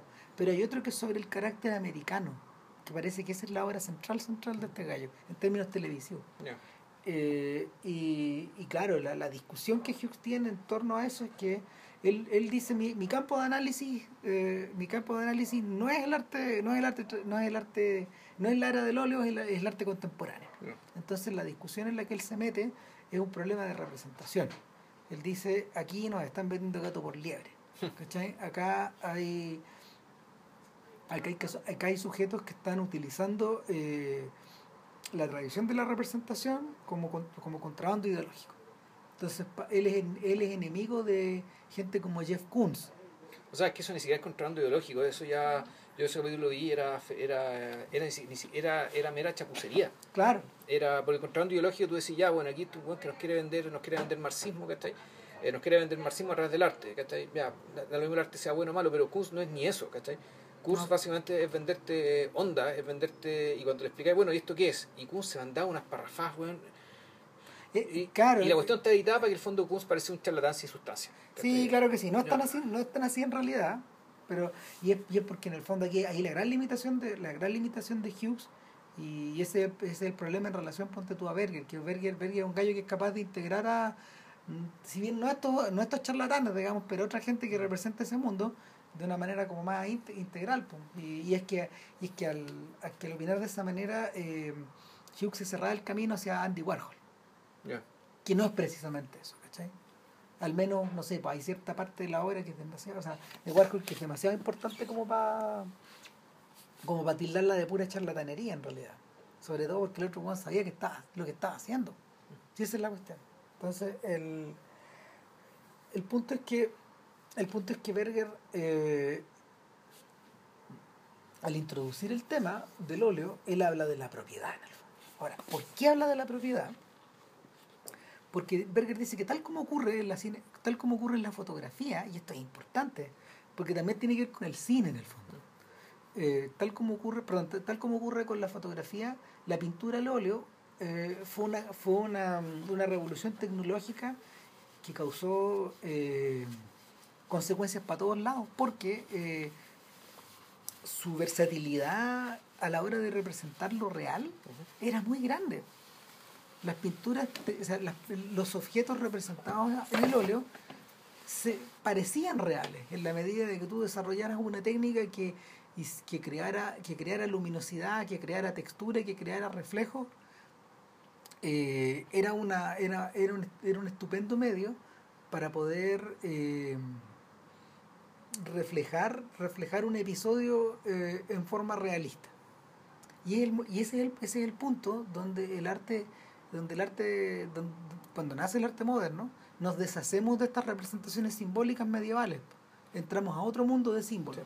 Bueno, ahí yo creo que una de las, entre unas debilidades o cosas que uno le podría criticar al, al documental es que para hacer un, para hacer un documental de ideas tan amplias, y de ideas también tan, tan revolucionarias en cierto sentido.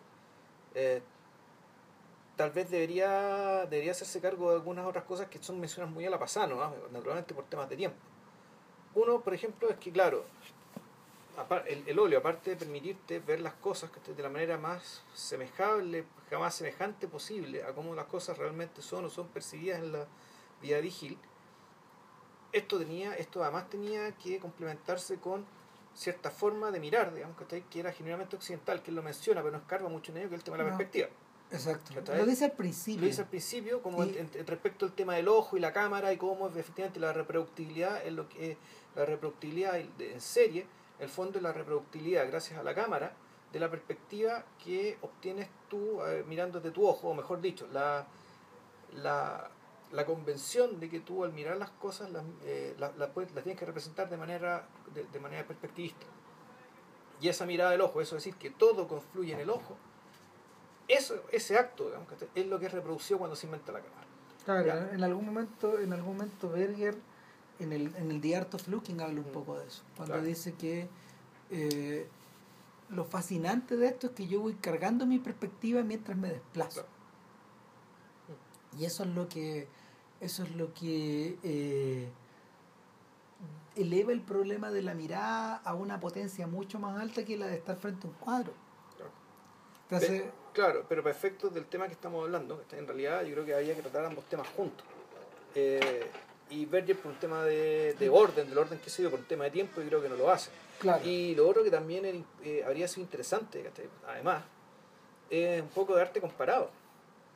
Es decir, ya, que en Occidente teníamos esto, digamos, que, había en otros lados. Ah, puta, pero es que eso, eso, se escapa, yo creo, un poco de la de la forma de, de la forma como de abordar el, de, abordar el tema en la en el, en el documental por uno por constreñimientos de tiempo. Pero en segundo lugar porque yo siento de que y esto, esto, es bien puntudo de parte de él eh, la lectura que él está haciendo es una lectura marxista.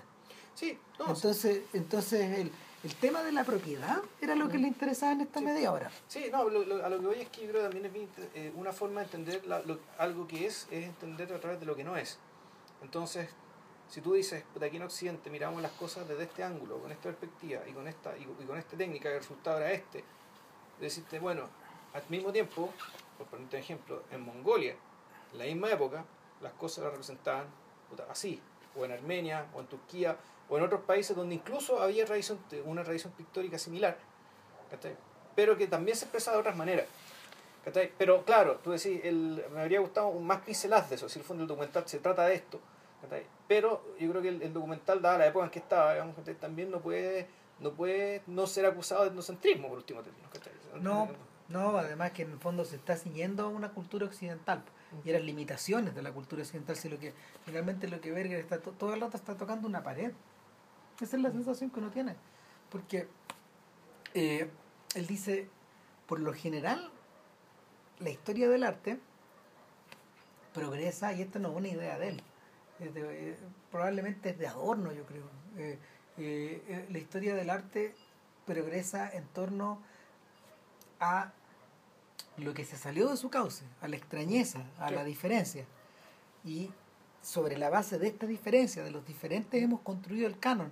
Pero nunca hay que olvidarse de los cientos y los miles de pintores que practicaron la pintura al óleo y que fueron creando una que fueron creando eh, pincelazo a pincelazo una estructura, o sea, fueron, fueron construyendo pincelazo a pincelazo una estructura tanto estética como social, y que respondía a las demandas de los jóvenes que estaban pagando. Claro. Entonces, eh, en uno de los mejores momentos de la, de la serie, él dice, probablemente este cuadro que tenemos delante sea el más importante que voy a mostrar en este documental.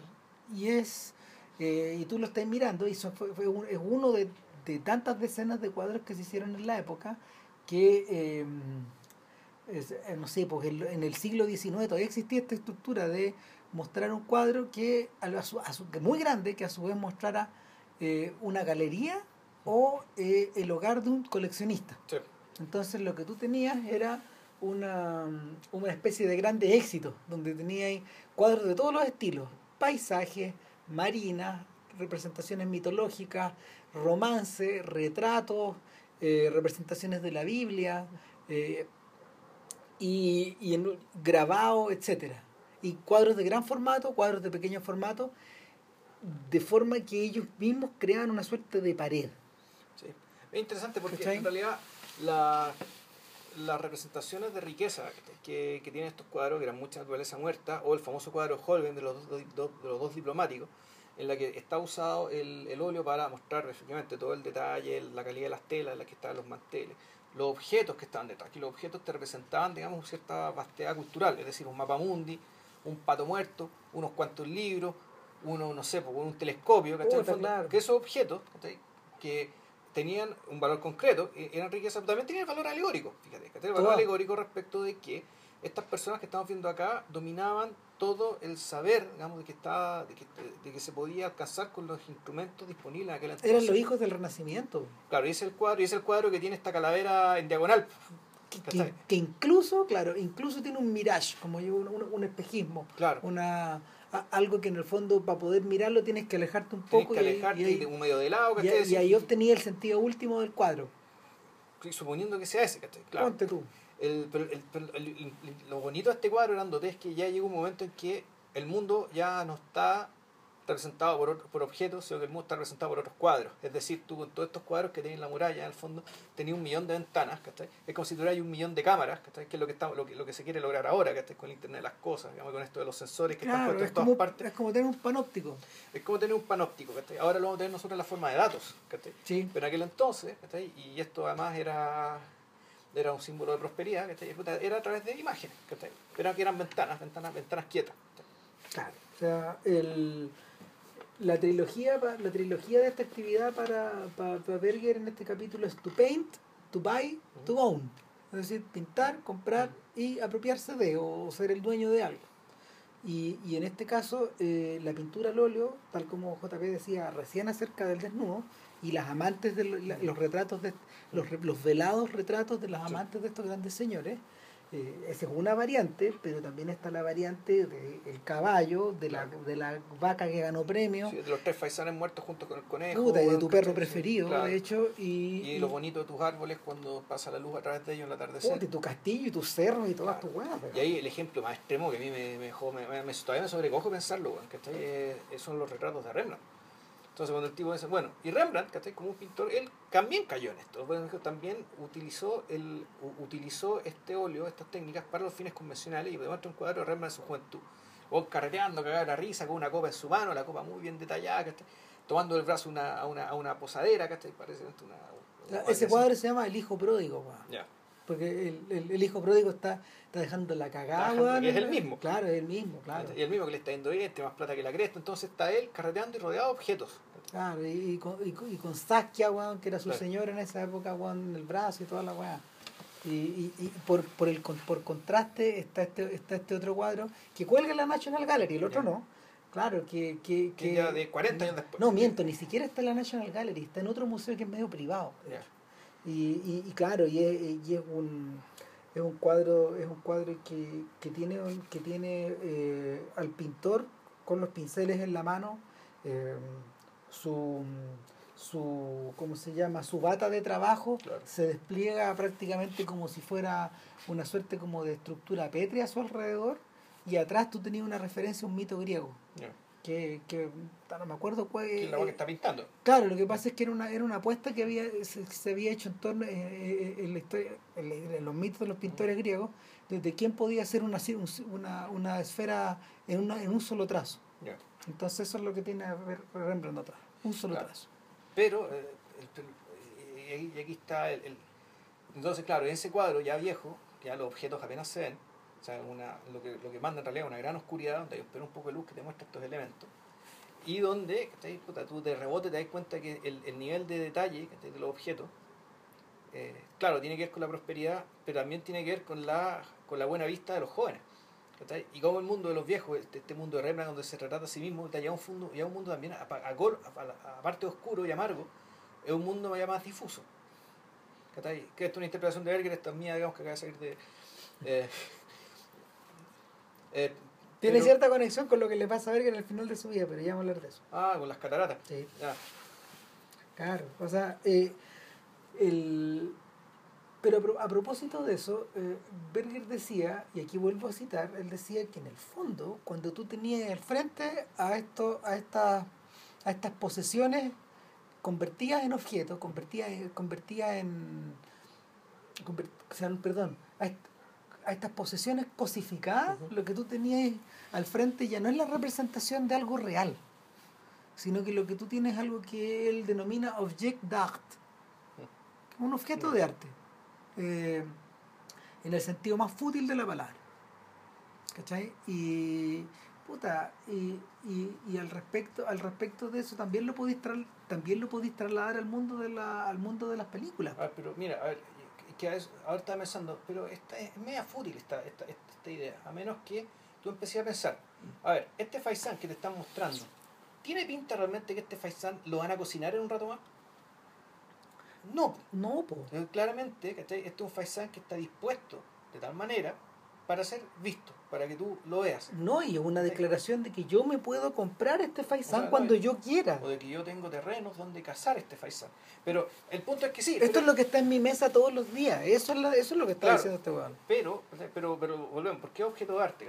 Porque no, además, ¿cachai? Este pone, para poner el ejemplo, que ese fue el objeto de arte, es que está pintado de una manera tal que su, su objeto o su finalidad práctica desaparece. Es decir, no. La, la mayoría de estos objetos, en realidad. Est- están ahí precisamente porque estén ahí, porque sean una presencia, no para que sean utilizados, no para que sirvan para algo. ¿cachai? Entonces, ¿te acordás esto, esto, esto cuando, cuando hablamos al principio del podcast de Los DLT?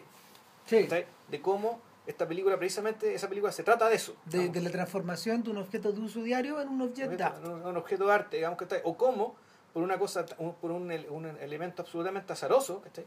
el mismo objeto, si va para la casa de una persona, a decorar, a estar ahí en la arriba de la mesa de alguien, en la casa de una persona X, sigue siendo un objeto útil, un objeto que, puta, que- o que puede servir, no sé, para servir la sopa. Pero si ese mismo objeto lo metes en una galería, se convierte en objeto de arte. Entonces ahí está el ejemplo, puta, me acuerdo que era un, fue un jarrito, un- un- una sopera, no Era una sopera muy No, especial. era un florero. Eso, perdón. Era un florero. ¿cachai? Entonces, puta, que este Puta, florero. que al final, principio de la película tiene florcitas, po. No, después uno, uno floreros parece que se relaciona, se lo lleva. ¿cachai? Mm. Entonces, eh, con, e- con ese gesto, con ese giro bien, bien casual, digamos, que lo que está diciendo Asayas, ¿cachai? que puta, es que efectivamente eh, la vida social de los objetos, ¿cachai? o sea, lo que distingue un objeto de arte de un objeto de la guerra, es su vida social, el hecho de ser utilizado, el hecho de estar presente en la vida. Claro, mira, en el Alain René y em, cuando, cuando, o sea, cuando, cuando más joven, digamos, ayudado por Chris Marquer, hicieron, hizo un documental que se llama eh, Las estatuas también mueren. Pero ah, sí, si hablamos de eso, Claro, y, y ese, eh, cuando yo fui al, Cuando yo fui al, al Museo de Arte de Reina Sofía, eh, lo tenían también en display al lado de unos objetos que ya habían perdido su contextualización. Claro. pues. Puta, y claro, pues, eh, lo que tú tenías ahí era, eran, eran unas máscaras Esta africanas. africana, claro. Claro, una- unas estatuillas y unas máscaras africanas que puta, al principio de la película weón, te explican y están puestas. pues. Mm. Tienen, una- tienen una... Tienen como se llama una un uso un uso diario y un uso reconocible y al final del documental puta, están convertidas en, una- en una- en- algo que está detrás de una vitrina. Sí, no, sí, en el fondo el, el- el- no es tan radical, pero es parecido a, lo que, a la teoría que tiene Neil Gaiman, yo creo que Alan Moore también la tendría en este momento respecto a los dioses. Que los dioses mueren cuando muere el último de sus fieles. A diferencia de los Endless, ¿cachai? de lo- los, siete personajes de, de Sandman, digamos, Sandman es uno de ellos. Pero claro, los dioses son distintos porque los dioses dependen digamos, de la fe de los demás. En este caso, todas estas obras de arte, ¿cachai? Eh, este- esta- mejor dicho, estos objetos se convierten en object d'art, en, obra- en objetos de arte, ¿cachai? cuando mueren, es decir, cuando la comunidad y la tradición en la cual fueron generados, ¿cachai? o ya no existe o fueron separados de ella. Claro, o sea, lo que te da, lo que te da escalofrío weón, en estos, en estos museos de, de países desarrollados occidentales, de tradición occidental. el- O sea, estaban que países ladrones, en el fondo estos son- estos Puta, güeyes son- claro, son- no, en la forma, en la son forma, saqueadores, digamos. en la forma que exhiben las momias egipcias, con las momias adentro. O sea, weón, la cagada. Te cuesta recuperarse, pues, porque una cosa, weón, es como ver, ver, verlo, el sarcófago ya como objeto de arte, ya qué bonito, qué bien claro, hecho, ver- ya. verlo, con el, verlo con el loco adentro, el- es otra, eh, weón. con el fiambre dentro. no. Claro, entonces el eh, cambia cambia precisamente ca- cambia precisamente la perspectiva. En este caso en particular, Berger se, cuando cuando él habla también de estos objetos, eh, él se refiere a otra cosa también. Pues él dice, mira, él dice que eh, en el fondo esta la representación del faisán, la representación de la casa, la, represent- la representación del caballito, son eh, son testimonios de la confianza, de la continuidad y de poder, del poder. Sí. Es de, eh, de cierta dignidad de la persona que, de, de cierta dignidad, no sé, li- ligada a la posición que la persona que está posando frente al cuadro o cuyos objetos están posando frente al pintor tienen. Eh, y, y aquí adelanta una cosa que él dice, eh, eh, hay algo hay algo intrínseco en, esto- en estos objetos y él dice que, que son obje- objetos de envidia. O buscan buscan buscan despertar la envidia en quien lo observa. Ojo, ojo, ojo. Ya. Claro, que le pone la, la distinción entre la envidia y el glamour. No, no, ¿cómo era la palabra? Porque Sí. está, hay una envidia que, que viene de la época, esta época de los estados, del estado estamentario, al fondo, donde tú tenías envidia por las cosas que tiene la nobleza o que tiene la gentry, pero que en, los- en el siglo XX ese sentimiento ya no es no puede ser exactamente el mismo, porque No. aquellas cosas a las que acceden los demás son cosas a las que en teoría tú también podrías acceder, a diferencia de las otras. Exactamente. Eh, exactamente. Ahora, pero antes de volver a eso, me estaba acordando, no sé, pues, de eh, estos principios puestos en acción, tú los veis en Downton Abbey. Sí. Downton Abbey es básicamente es la exhibición de, de una casa, de, de una gran mansión, donde puta, efectivamente las cosas viven, las cosas tienen, son, son usadas, puta, cada una sus, lamparitas, las teteritas, las tacitas, los detallitos, las vainas, tu, tu, tu. Pero la puesta en escena es tan, por decirlo así, no es, no es que sea falsa, ¿cachai? Pero es todo tan prístino, tan limpio, tan pulcro, tan de, no, tan, tan de maqueta, ¿cachai? Y eso naturalmente que es deliberado. Sí. En, en el fondo, el, el- y, y- y eso va de la mano también con lo, eh, con lo irrealmente virtuosa que es la familia protagonista también. En el fondo, aquí tú tenías una especie de. eh, tú, en el fondo, tenías, tenías una operación que es un poco más allá, ¿cachai? Que todos estos objetos de arte los colocáis, los colocáis en un contexto de uso cotidiano, pero este es un contexto que también es muy falso. Por lo tanto, todo a la larga termina siendo todo un tremendo ¿cachai? objeto de arte. ¿Cachai? Este castillo, con, con- con su perro, con sus paisajes, o sea, la forma en que se despliega Downton Abbey eh, ante ti, ¿cachai? tanto en sus exteriores como en sus interiores, está un poco, eh, está hecho un poco para despertar, despertar esta envidia, ¿cachai? pero una envidia que entre comillas más o menos sana porque puta, esta gente es tan buena, ¿cachai? que tú lo único que querés es que todos sean todos muy felices y que nunca les pase nada malo. Sí, pasa, ¿cachai? pasa lo con Abbey para esos efectos es lo contrario, es el antónimo de reencuentro con Brycehead. Ya. Porque lo que tú tenías ahí es un personaje que es Charles Ryder, que está observando a esta familia, a, a- a los dueños de la mansión, digamos, y está observando también a los que circulan en torno a Brycehead, que es este lord. Eh, Y es interesante porque Ryder es pintor. Ya. O sea, ese, ese es su prof- ese es la, ese, ese, ese es como se llama dentro de su Es un- dentro de su principal de- vocación, de digamos. claro, dentro de sus ocupaciones burguesas, digamos, eh, él es pintor, po, y él pinta paisajes. Entonces, su amigo lo lleva a pintarle el, a pintar, ¿cómo se llama? Lo, el state. Ya. Y en eso se entretiene, ¿cachai? Y es divertido porque finalmente ocupa el lugar del looker, po, del, del, del, del tipo que está observando eh, como si fueran unos bichos estos sujetos en su caída. Ahora bien, eh, respecto del tema de la envidia, eh, Berger en el fondo se refiere a que tal como ocurre, tal como ocurre y tal como, tal como aludía la señora en torno a estos culos giga- gigantes o a estos, a pechos exagerados de, de, de las mujeres de los cuadros, eh, lo que tú tienes en el, desarrollo de la pintura del óleo es una exaltación de eh, ciertas características de lo real a través de a través de los colores a través de la técnica donde por ejemplo las texturas de los vestidos eh, O los plumajes, lo- o de los plumajes de las pieles estas ¿cómo se llama? los escorzos en que están dibujadas las cosas están representados de una forma exagerada también o sea y, y, y- y es en ese sentido que, que, que, eh, llama la atención y salta a la vista. Mira, esto no lo dice Berger, pero cuando uno, cuando uno va observando la gran cantidad de cuadros que, que Rembrandt pintó a, a propósito de los burgueses, eh, a- que le encargaban estas pinturas, estos, estos, estos, estos señores calvinistas, estos comerciantes, estos doctores, abogados, eh, puta, hilanderos, eh, Los síndicos de pañeros. po, sí, exactamente, eh, eh, que en el fondo querían querían tener tal como su tal como sus patrones o tal como sus, algunos de sus clientes querían tener los cuadros cuadros de ellos mismos en las casas.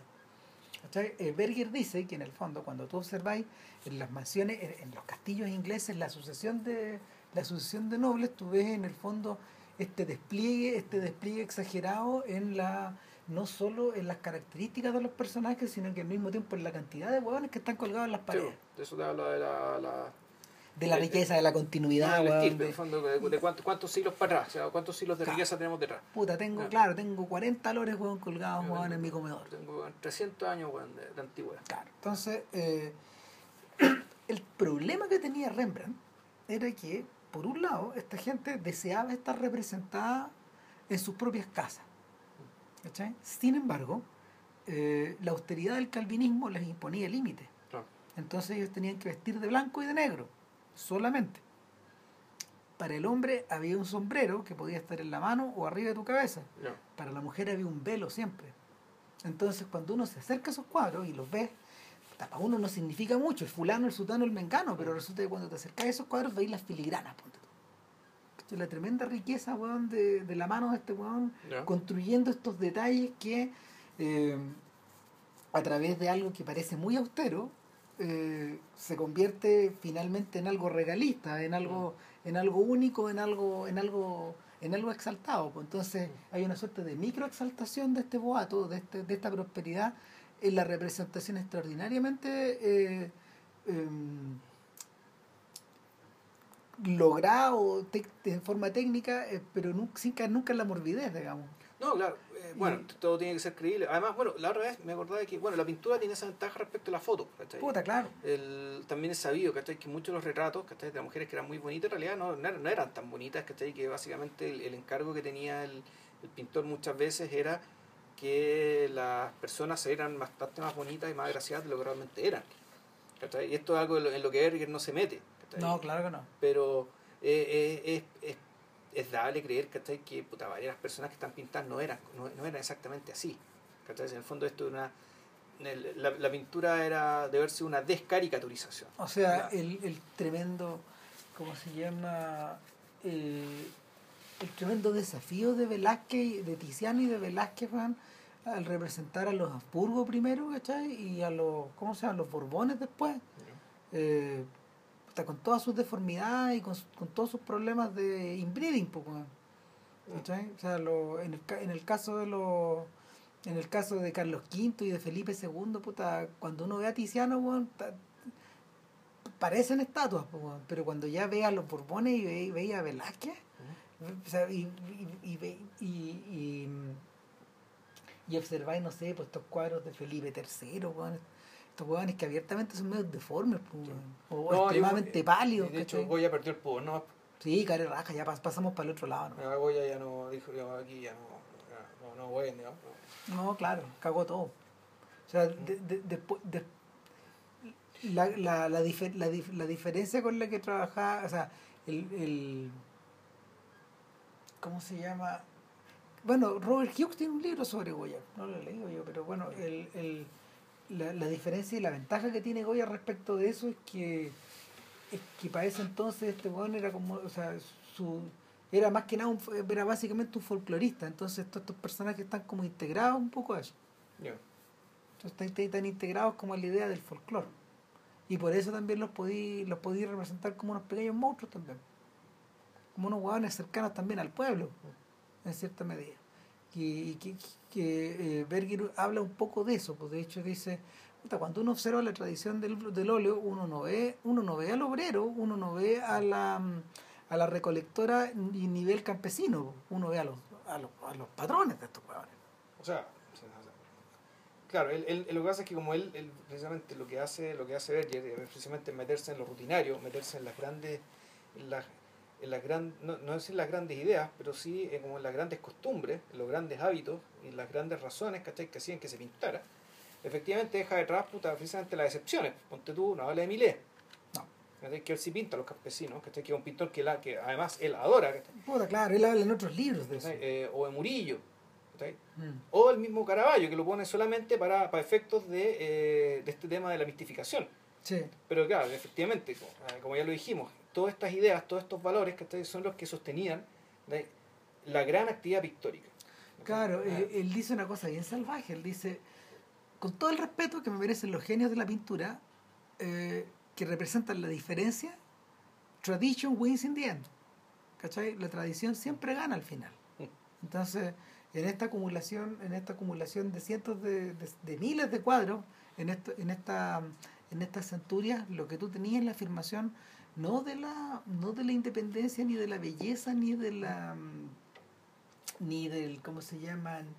Ni del, ni, ni del ni, ni de la inteligencia ni del descubrimiento, sino que también tenéis la acumulación de una manera de ser.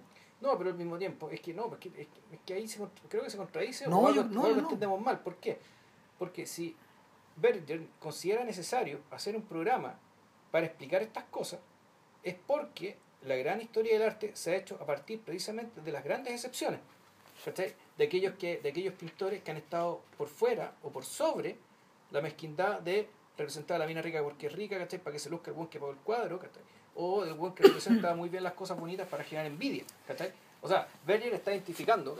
El- los grandes motores, ¿cachai? Los grandes motores, lo- lo- lo- los grandes motores de la industria artística, que, que la forma que tenía, que tuvo durante estos 500 años, porque lo que se produjo fue el autoengaño, digamos, ¿cachai? Respecto de que eh, la, la tradición solamente consistía en estos grandes genios que en realidad estaban un poco por fuera de esto, ¿cachai? Que Claro. creían otras cosas o que pintaban por otras razones. Es que lo, lo que pasa es que Berger le está contestando a Ruskin ahí. Ya. ¿cachai? Berger le está contestando le está contestando a los críticos de arte, bueno, muy inteligentes todos, Sí. Ruskin es un genio, pero, pero le, está, le están contestando a estos hueones que en el fondo eh, estaban influenciados por la por Giorgio Vas, por Vasari, por, por este biógrafo de por este biógrafo De- de, los grandes pintores italianos, sí. claro, entonces, ¿qué es lo que hacía Vasari? Eh, Vasari ocupó eh, fue su libro su libro de los pintores es fundacional porque en el fondo él explica a partir de la diferencia. Mm. ¿Cachai? Él crea esta idea. Él crea esta idea de acordarse de Giotto, de acordarse de Miguel Ángel, de acordar, de, ¿cachai? Y, y, y esta tradición se fue prolongando con el paso del tiempo y lentamente fue creando un canon eh, que, que termina como de que, que, en, que en el- que en el- que en un instante como que en un instante ya como de apoteosis termina terminan estos grandes pintores del siglo XIX eh, termina finalmente termina finalmente cuando aparecen los, los impresionistas que son otra weá. Entonces Berger dice que para poder trabajar o sea, pa- para poder entender finalmente eh, el sentido de esto hay que ver la otra cara nomás Y, y la otra cara, bueno, no, no estoy, no, no sé si, yo no sé si calificarla como de autoengaño, pero finalmente, finalmente lo que pasa es que eh, Berger, Ber- y ahí, Berger, ¿cómo se llama? Eh, nunca pronuncia la palabra marxismo, pero, pero finalmente él, él, él se pliega un poco a esta interpretación cuando él dice que, que, cuando él dice tal como Godard, cuando habla a propósito del cine, eh, hay que contemplar también el arte en términos como de, de medio, como de industria y como de herramienta de, producción de riqueza. Y que finalmente eh, ser, ser, un, ser, un, ser un pintor al óleo competente era un muy buen negocio para ti. Era un buen negocio para ti. En la medida de que tú eh, siguieras el camino de. Siguieras el camino, ponte tú, de un. De un de, ¿Cómo se llama? De un Rubens, que, que tenía unos grandes contratos. En la medida de que evitara. De, de, de, de, que evitaras, ponte tú, comportarte como un Rembrandt. O, o Franz Hals, que es otro también. o- Claro. eh, o, o, que, o, que, o, que- fueras mucho más pragmático y fueras como Vermeer. Que en el fondo el weón pintó sus cuadros fuera del negocio porque él era un tratante, un tratante de, antigüedades que era millonario. no. O sea, ese weón, ese estaba enfocado eh, en, en su vida, enfocado en, en hacer negocios. En el caso de Vermeer, yo creo que, claro, pues es el contraste más grande de todos, porque la cantidad de Vermeer que hay creo que son como 50 nomás Ya. o 60 y no hay testimonios de que haya más porque, porque al mismo tiempo eran unos cuadros que estaban tan fuera de su tiempo que nunca entraron mucho en el mercado pero tampoco se perdieron y él era dueño de un montón de estos cuadros ¿cachai? y pero pero en su época este gallo era considerado como un tratante de arte serio que es lo que trató de ser Rembrandt pero le fue mal, pues. Era malo para los negocios. bueno, y el último capítulo, el último capítulo es, eh, es la mirada, tal como dice JP, hacia el futuro, en el fondo, o, a- o hacia el presente que se estaba viviendo en esa época y del cual nosotros estamos tratando de despertar todavía, weón, pero no, no, no se ve cómo. Y, No, no, de, de- y estamos en ese mundo y yo creo que no vamos a salir nunca. Estamos hasta las cachas. O sea, y el tema de la publicidad. Entonces, eh, a propósito de eso, Berger dice un par de cosas re interesantes. O sea, él dice primero que nada que eh, eh, la publicidad y la reproducción fotográfica, volvemos a la idea de la reproducción, son, son una extensión de la tradición de la pintura al óleo. O sea, son una, es una, es una extensión de una manera de dirigirse a ti. Claro. De apelar- dirigirse de a este espectador, este espectador cualquiera, intercambiable y fungible, digamos que puede ser cualquiera de nosotros. Y ahí es donde vuelve a plantar la idea de la envidia, Claro. pero a través del glamour. Exacto. Claro, entonces este man dice que, eh, es el pro- que la publicidad de alguna forma es un proceso que está revestido de glamour porque es un proceso que va siempre en la búsqueda de adquirir más y más glamour. Claro, so- eh, pero la diferencia respecto a la envidia en el mundo estamentario es que tú podías sentir envidia por lo que tenían los aristócratas, pero bueno, era parte de las cosas, ¿cachai? Que ellos eran aristócratas y tú no. Punto, ¿cachai? Eh, en cambio, con el tema del glamour, tú lo que tienes es que todos los bienes y los grandes lujos supuestamente están abiertos a cualquiera, en la medida que vivimos una sociedad, sociedad democrática, no en el sentido de, de que estamos hablando de un sistema político democrático, sino que en el supuesto de que no hay, eh, o sea, que no tiene que ver con el voto o no voto, sino que tiene que ver con el hecho de que en rigor no, no, no, no hay aristocracia. Claro. Entonces, supuestamente, cualquier persona con fortuna, talento, disciplina, digamos, que, eh, puede efectivamente llegar a tener estas cosas. Y claro, el, uno de los ejemplos paradigmáticos que él no lo menciona, ¿cachai? pero nosotros lo vemos todos los días, por ejemplo, son los futbolistas. ¿cachai? O las modelos. ¿cachai? Sí. O sea, son aqu- aquellas personas que, claro, por una por un, por un azar genético o bien puntual, pueden acceder, digamos, efectivamente, a una cantidad de bienes, un nivel de consumo que es inimaginable O sea, en, para el resto del mundo. eh, en el capítulo anterior este gallo había, había, había dicho que eh, la función, por ejemplo, que eh, el uso de los mitos griegos y romanos tenía en la, en la era del óleo, aparte de todo lo que ya habíamos mencionado, era un, era un medio a través del cual el dueño de la pintura podía imaginarse situado dentro de esta, carreteando dentro de estos lugares. ¿Cachai? Era como su espacio de, era como su espacio de leisure, como de, de no sé, de, de, de fiesta, de bienestar o de celebración de la vida, lo que tú queráis, pero ellos están como integrados a estos bosques, o a estas historias, o a estos No. dramas, o a estas teleseries, a estas teleseries míticas. Pero lo que ocurre en el mundo de la publicidad es que la, el modelo, la modelo o el futbolista son los que toman el espacio de los dioses, finalmente. Ya no hay necesidad de pasar a través, no hay, no hay necesidad de crear esta mediación donde tú estás adentro del cuadro, sino que en el fondo eh, eh, es el objeto mismo el que se convierte en, el, en la deidad. Bueno, cuando hablamos, cuando nos tocó hablar de Ali, uno tú decías que la, la, la prosa con que la prensa de la época se refería a los boxeadores, estas grandes peleas épicas, la pelea en Manila o la pelea en Kinshasa, era como si fuera esto un combate entre dioses. Sí, lo habíamos hablado. Ali y Foreman eran dioses. Era, era la forma más contemporánea del equivalente a un dios, un titán, un coloso, digamos, que algún personaje, algún tipo de persona, perdón, un, individuo digamos, que fue por sobre lo humano. Eh, y aún así, esos, esas personas, que no en aquel entonces, claro, Ali ganó mucha plata, pero no todos ganan toda la plata que tenía Ali, de hecho, comparado con lo que se gana ahora. Eh,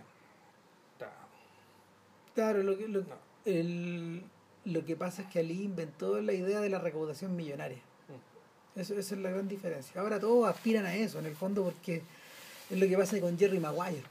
bueno, no puedo firmar contigo Jerry, bueno, porque este weón, puta, me asegura el contrato, bueno, con, no sé, puta, con Adidas, bueno, cagaste, o sea, velo por, velo por Kush, por, velo por la, no sé, el futuro de mi hijo, la weá que sea, etcétera. Eh, ahora, pese a, todo lo pese a todo lo parecido que sea la publicidad con la pintura al óleo, hay una diferencia y en el fondo, eh, para ver que la diferencia está en que la pintura al óleo captaba lo que es, ¿cachai? Lo que ya era, captaba facts, captaba, captaba hechos de la vida en el fondo. Había una, había una vinculación con la realidad que era, era directa. En cambio, la publicidad es permanentemente aspiracional. Es, es, what will be, lo que va a ser. ¿cachai? Es la promesa de algo pero, pero es una promesa que, se, que está incoada eh, a través de la ansiedad y en último término a través del miedo, al miedo de no tener, de, de, no poder acceder a lo que te está mostrando. Claro, porque la pintura efectivamente esto es lo que es, esto es lo que tengo, fondo el que habla, habla un yo tengo, ¿cachai? Habla un yo tengo, tú no tienes, pero aquí lo importante es que yo tengo, lo importante es mi propiedad, digamos que Claro, en cambio la publicidad es decir, tú esto, no importa que lo tienes, o sea, este, este, personaje, este modelo que está aquí disfrutando es un personaje que en realidad no tiene cara, no tiene nombre, es nada. ¿Cachai? Este puede ser tú. Eh, eh, exactamente, es una, el, el, y hay, hay, algo, hay algo que es siniestro ahí porque finalmente eh, la dimensión del objeto carece de sentido, está vacía, tú la llenas eh, son neutrales. el deseo está fuera, está puesto por fuera. ¿Cachai? que es un poco el tema, es, eh, eh, un poco el tema de es, lo que ocurre con Madeleine en Vértigo, ¿cachai? En la medida de que sea Judy, la morena, eh, es un, es un es, ¿cómo se llama? Es un contenedor que tiene que cargarse de deseo. Y, tú lo, y, y, Scotty va cargándolo de deseo en pequeñas dosis en pequeñas dosis diarias. Ahora, hay que decir que la, este, esta publicidad, la publicidad que habla es publicidad básicamente fotográfica, es decir, en aquel momento en que eh, la lectura de revistas y diarios era mucho más importante que ahora, creo yo, y por lo tanto, si hubiera que hacer una extensión de modos de ver, o un remake de modos de ver, habría que irse a la publicidad televisiva. Y hoy día ya la publicidad digital. Pero la publicidad digital, ¿qué se distingue la publicidad televisiva? O sea, tenéis banners, ¿cachai? Que son como unas cosas que, que una cuestión mucho más efímera, ¿cachai? Que en realidad está más, ya más pensado para captar tu atención ¿cachai? Que en despertar tu deseo. O sea, el lo, del deseo es absolutamente secundario y, su, y, y, determinado por la atención. ¿cachai? Si el fondo aquí el tema de la atención, la, guerra que hay ahora. Es que lo que yo siento, lo que yo siento es, que el, el, el, verdadero deseo no está despertado en los banners, está despertado en los textos que se han vuelto cada vez más publicitarios, en los textos periodísticos mismos. Ahí está, ahí está el corazón del deseo ahora. Está, está, eh, está, ponte tú, está en las entrevistas, está en la... Eh, a ver, ¿Sabéis dónde está el deseo? Está, está en la cobertura del quiebre de Brangelina. Ahí está el deseo. En, la cobertura reiterada de las distintas fases de esta tragedia personal que tiene un significado muy profundo para las personas que la están viviendo, pero para nosotros es entretención. Claro. ¿Cachai? Para, para, nosotros como objetos de esta O sea, en realidad, claro, habría que. eh, En el fondo, este- la, la figura del estilo de vida ricos y famosos, es decir, que ya no es, solamente, no es solamente esta imagen de prosperidad con modelos con caras intercambiables, sino que ya el, cuando llega el momento en que esta prosperidad rodea a gente con nombre y apellido. Sí. que, y que son personas reales, ¿cachai? que generalmente son actores, son gente que dependen de su visibilidad, por lo tanto esa misma visibilidad es un negocio para ellas también. Sí. Eh, claro, pues ya llega un momento en que incluso su vida personal se convierte en, y eso es la farándula. Sí, o sea, eh, eh, en último término, la, la transformación de eso en la transformación de eso en, en política es lo que Trump hace con su Twitter. No, ¿cachai? Que, que, que ya, es- ya es otra versión de eso. no claro, ese es un paso más allá, o sea, es convertir, o sea, es él, un personaje que, eh, que efectivamente profita de su imagen de éxito, de la vida millonario, puta, que usó su vida privada, que hasta ahí se convirtió en, en- en- se convirtió en tema para suscitar más deseo y que por último eso terminó convirtiéndolo en un personaje que creíblemente algunos creyeron que puede ser presidente. Eh, puta, es una vuelta larga, weón. Es una vuelta larga. weón. Ahora, el... Y, y me gustaría saber si, si, se le, si a Berger se le escribió algo sobre eso, weón. O sea, alcanzó a escribir algo sobre eso. Yo creo que, yo, yo creo que se, escapa un, se, se escapa un poco tal vez a los intereses del viejo en la última etapa. weón. Sobre todo porque, porque a Berger le interesaba precisamente lo contrario. Le empezó a, le, perdón, le empezó a interesar precisamente lo contrario. Cuando una vez que Berger lo explican en el The Art of Looking, yo, yo, yo lo había leído en otro lado, probablemente en la biografía de Wikipedia, que después de ganarse el Booker Prize el año 72, justamente cuando están haciendo Ways of Seeing, Pero por otro libro. Claro, Sí. por G, que en el fondo es una novela. Eh, cuando, cuando gana el premio, eh, lo que él hace, aparte de darle la mitad a las panteras negras, wow, eh, la otra mitad es como irse a investigar algo que le interesaba mucho, que era el fenómeno de la emigración. Entonces, Ber- Berger, de hecho, eh, y ahí está su pasión por Milet en el fondo, está interesado a, contra toda esperanza, y al revés, ponte tú de Robert Hughes, eh, que, que, que para Hughes los criterios de Vasari de las vidas de las vidas eh, de las vidas ilustres todavía corren en el fondo. Eh, puta para pa Berger, Berger se interesó precisamente en la gente que no tenía cara po, y se pasó 30 años trabajando en torno a esas personas y viviendo con esa gente. Entonces eh, es precisamente es precisamente torcer torcer 180 grados weón, y cambiar a- y tratar de intentar eh, realizar el camino a la inversa el, yo no yo nunca he ojeado las fotos ni, ni, ni el libro de, ni, ni, ni las páginas del séptimo hombre pero tú me regalaste por un cumpleaños hace un montón de años una cosa que se llama otra forma de contar Ya, que uno de los libros con John ya. eh, que es el fotógrafo con el que armaban Con esto estas fotos, claro. claro con- Y estas fotos aparecen incluso en las películas. O sea, hay, hay fotos de él que, que aparecen en, en Jonas. Claro Eh, ahí las voy a ver cuando vea la Ya. película. Entonces, puta, entonces el, el, la idea que la idea de puta, la, la idea que eh, Berger tenía en torno a las fotos es bien interesante cuando cuando Moore le cuando Moore le pasa eh, todas las fotos que sacaron para el séptimo hombre lo explican ahí en The Art of Looking eh, el Berger le dice diablo puta es verdad esto que este, este, este lugar común de que una foto es, mejor que mil palabras el único problema es que te vas a tener que deshacer de un tercio de ellas, weón. Porque son demasiado artísticas. ¿Cachai? Y claro, o sea, después de, el, el Moore dice, después de alabarme mucho, me pega, weón, este, sablazo, claro. me pega este recaso, weón, y puta, tiene toda la razón, pues. Entonces, al, al, al, al plantearlo de esta manera, eh, lo que soluciona Berger, y, es- y eso tiene que ver con la última parte de- del, cuarto capítulo, eh, es puta, toda esta pornografía que hay, weón, en torno a estas fotos artísticas, weón, de la pobreza y de la guerra y del terrorismo, po. ¿Cachai? Todo este premio del WordPress Photo, O sea, tú- una vez yo cometí el error, la idiotez, weón, ¿cachai? De ver la secuencia de las fotos ganadoras de 1950, ponte tú, hasta el No. 2000 de, la, de las fotos ganadoras, weón. puta, eso es porno. No, es, es, es una weá, le, le les recomiendo que hagan, no lo es hagan. atroz, esa weá como, No lo hagan. esa weá es como ver en serie weón, las ganadoras del Oscar. weón. O sea, las podéis soportar de repente por separado, pero no juntas, weón. Puta Ram, weón.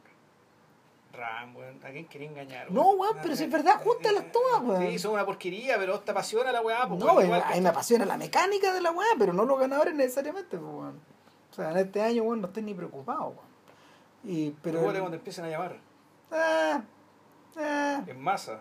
ah. bueno, pero, pero el, claro, o sea, eh, para estos efectos el trabajo de, el trabajo de Berger con Moore es la antítesis de Sebastián Salgado, con todo lo que respeto a, la, a, a Salgado. Con lo bueno que es, sí, pues. Sí, claro que sí, pero puta, eh, hay, hay porciones del trabajo de Salgado que son indefendibles, pues, weón. En los términos, en términos actuales no se pueden defender, pues, weón.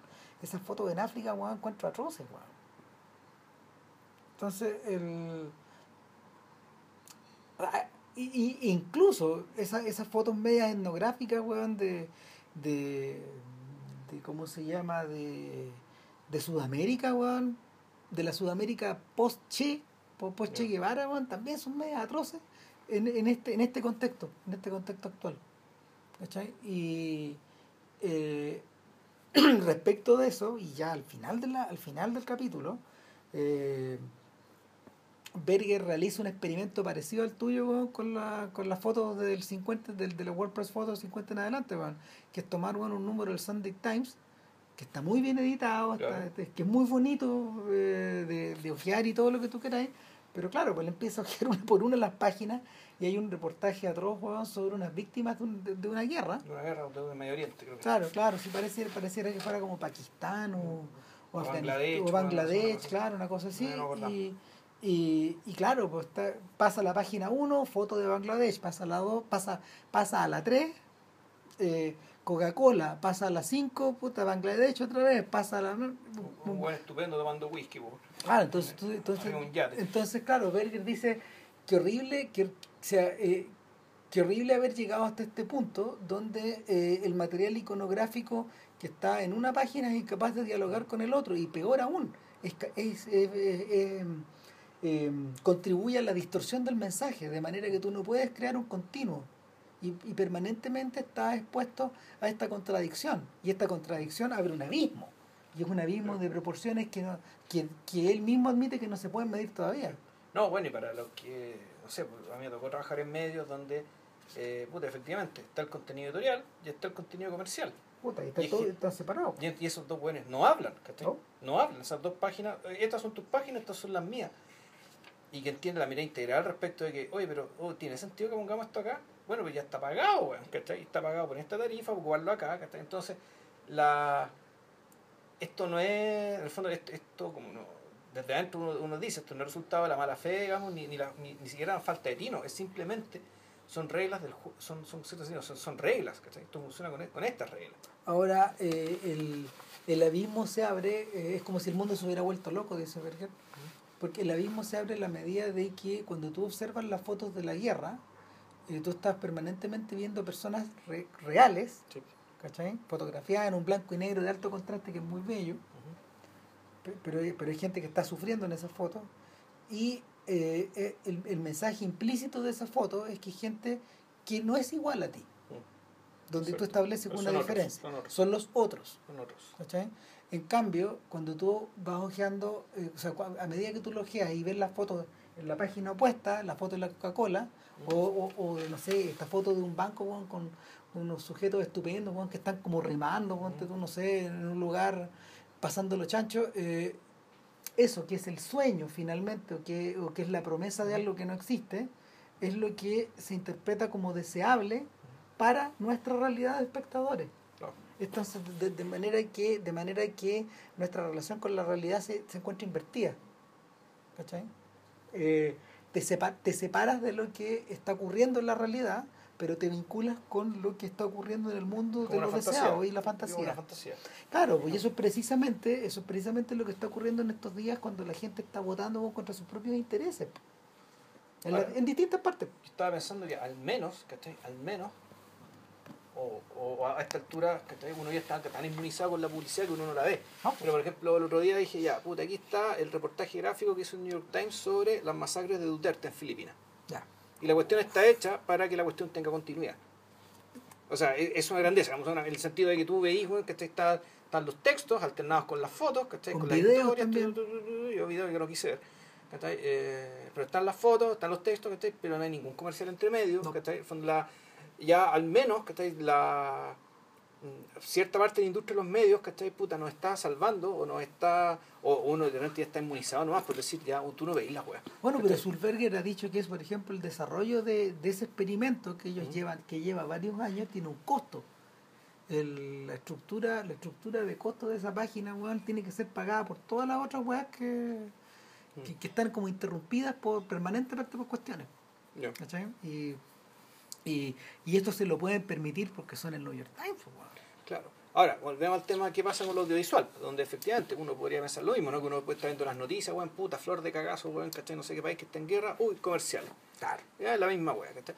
Entonces, claro, para ese tipo... No, eh, espérate, y, y después y después puede ser, weón, puta, dentro de las mismas noticias, weón, el veraneo, weón, en la séptima región, weón. no, claro, ahí donde efectivamente ya el contenido y comercial ya están mezclados, ¿no? Cago todo, claro. ¿Cachai? Ahora, eh, y, ahí lo triste, si efectivamente llega un momento en que vamos a pensar esto en términos de que lo, lo comercial y lo, y lo editorial están mezclados, puta, hagámoslo en serio y hagámoslo para todos, pues. ¿Cachai? Es decir, se va a permitir que ciertas cosas comerciales pasen por editoriales, al menos tengamos un, un- un- un buen criterio, un, criterio más o menos tal de que permita que gestionar lo editorial y lo comercial de manera que no se produzcan contrastes tan atroces tampoco. Claro. ¿cachai? Porque básicamente todos estos contrastes y, y todos estos contrastes tan idiotas, digamos, ¿cachai? son producto de la separación total, pero esa separación total ya no existe, ¿cachai? Por lo tanto, debería, debería haber ya una mirada más integradora que permitiera, ¿cachai? Pues, al menos anular estos contrastes, ¿eh? Claro. la medida de lo posible, o, o, o, o, o- o- o mediarlos, ¿cachai? No, además pasa otro fenómeno. Por la medida que tú tienes los canales de noticias, lo que tú vas teniendo eh, eh, es la. Si, si, si, si estáis pegados dos horas con la cuestión puesta, por ejemplo, ahí observáis muchas veces la misma nota al final. ¿Cachai? Entonces vais observando que la reiteración de estos contenidos se parece peligrosamente a la publicidad. Termina funcionando igual. ¿sí? Y te echa. ¿Cachai? Nada, entonces, bueno, Berger, Berger deja la. Abandona, abandona la, abandona el debate eh, con un último argumento en el fondo. Y él dice que eh, el comentario más salvaje que se puede hacer eh, a propósito de la publicidad en el mundo moderno es situarla en el mundo moderno.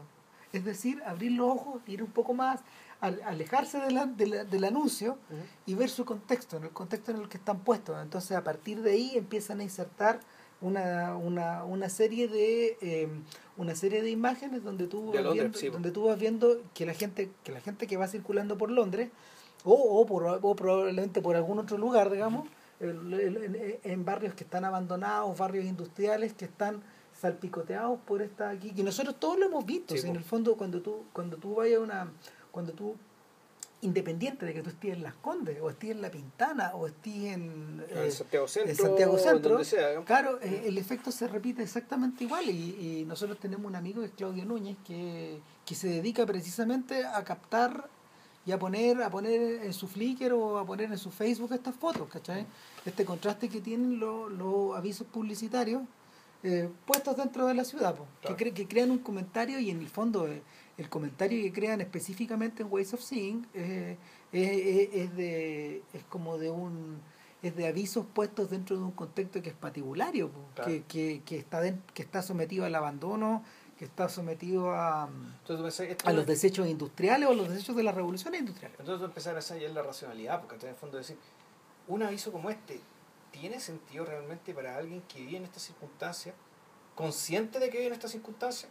Y ahí está empieza la pregunta, ¿cachai? Claro. ahí está, ahí está el tema. No, No, por- porque, porque en último término, eh, y esto ocurre en el metro, en el metro americano y en el francés, y parece que también en el británico, hay, hay una costumbre que se llama el defacing, el defacing, donde los vanes eh, eh, cambian las caras de los, de los personajes que están en los avisos puestos en el metro, o es peor, a lo, un poco a lo Banksy, eh, los tipos recontextualizan los avisos los repintan o agregan pedazos que están impresos siguiendo el estilo, pero que en el fondo se convierten en comentarios irónicos.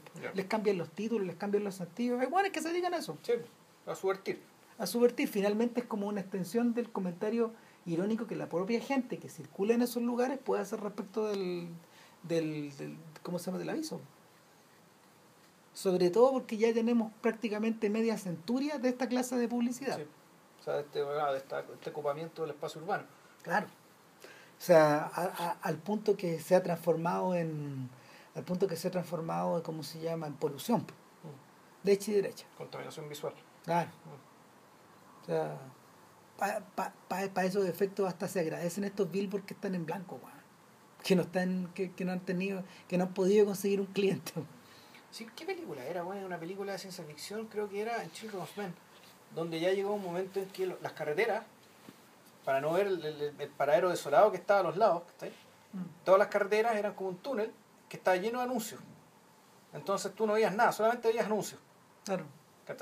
esa película era otra, una película inglesa, eso sí. Que básicamente... Y, era, y eran imágenes muy en el registro, ¿cachai? De las que mostraba John Berger al final de- del cuarto episodio. Sí. ¿cachai? Donde, puta, efectivamente, tú tenías estos avisos que en fondo eran una intromisión, era un insulto, aparentemente era un despropósito, porque una, tú dices una persona que vive en un lugar tan feo, en esas condiciones tan deprivadas y tan desesperadas, ese anuncio no debería ser capaz de decirle nada, ¿cachai? A menos que esta persona ya básicamente no sea capaz de ver dónde está viviendo. ¿Cachai? Y que fue una cuestión tal, dice, que pase algo tan terrible que el fondo el aviso tenga más realidad que su propia realidad. Bueno, pero piensa en ¿Cachai? lo que, lo que ocurre en, en- la Vegas Strip. ¿Cachai? En la Strip de Las Vegas es así, po. Los, los anuncios luminosos, los anuncios luminosos han terminado, ¿cómo se llama?, por fagocitar eh, todo el tránsito en torno a esa calle. ¿Ya? Pero cuando, cuando tú te, te- te sales del strip y, y te vas hacia, hacia los bordes, lo que tú ves es una mm, lo que tú ves es una es una ciudad postindustrial. po. Es una ciudad un poco son son ¿cómo se llama? calles dormitorio que, que, que de alguna forma eh, eh, solo, solo existen para confluir hacia el strip en las noches. No.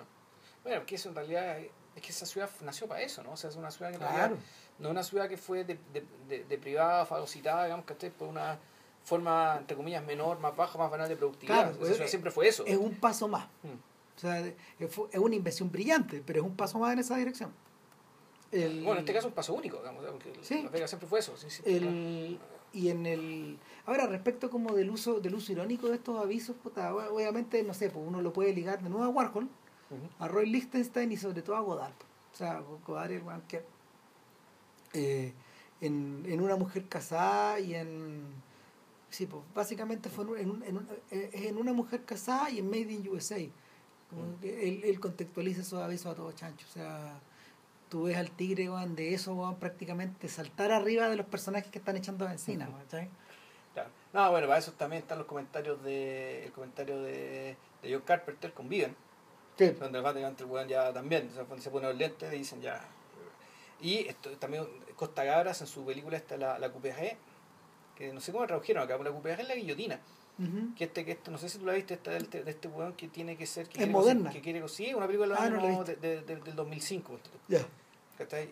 Y, y- una película, claro, en un contexto de crisis donde un, un ingeniero químico hipercapacitado tiene que conseguirse una pega y para conseguir la pega el buen empieza a matar a sus posibles postulantes. Ya. ¿cachai? Pero lo, lo brillante es que, la, una cosa brillante es que la película, claro, es real, transcurre en un mundo real, pero tiene un, tiene un, eh, tiene este elemento medio, no sé si decirlo onírico, digamos, que o, o más alegórico, un poco ha salido de la realidad a partir de las publicidades que ocupan. Que son publicidades que son todas más o menos iguales, que se, que se rigen por un mismo estilo, donde por lo tanto este tipo lo que quiere decir es que la publicidad, si bien son muchos los proveedores, muchas las empresas, muchos los competidores, muchos los rubros, ¿cachai? el mensaje es más o menos siempre uno. Y siempre es uno y el mismo. Entonces, eran siempre variaciones sobre lo mismo, ¿cachai? Y que tenían un efecto, al igual que en Viven, un, un, un, un efecto bien, básicamente, bien imperativo respecto de las acciones del, del personaje, ¿cachai? El- el- un poco movido por las promesas de esta publicidad, que eran promesas muy obvias, muy directas, ¿cachai? Él, puta, iba matándose, iba piteándose, ¿cachai? Matando a la gente que podía hacer su competencia para este puesto. Ya.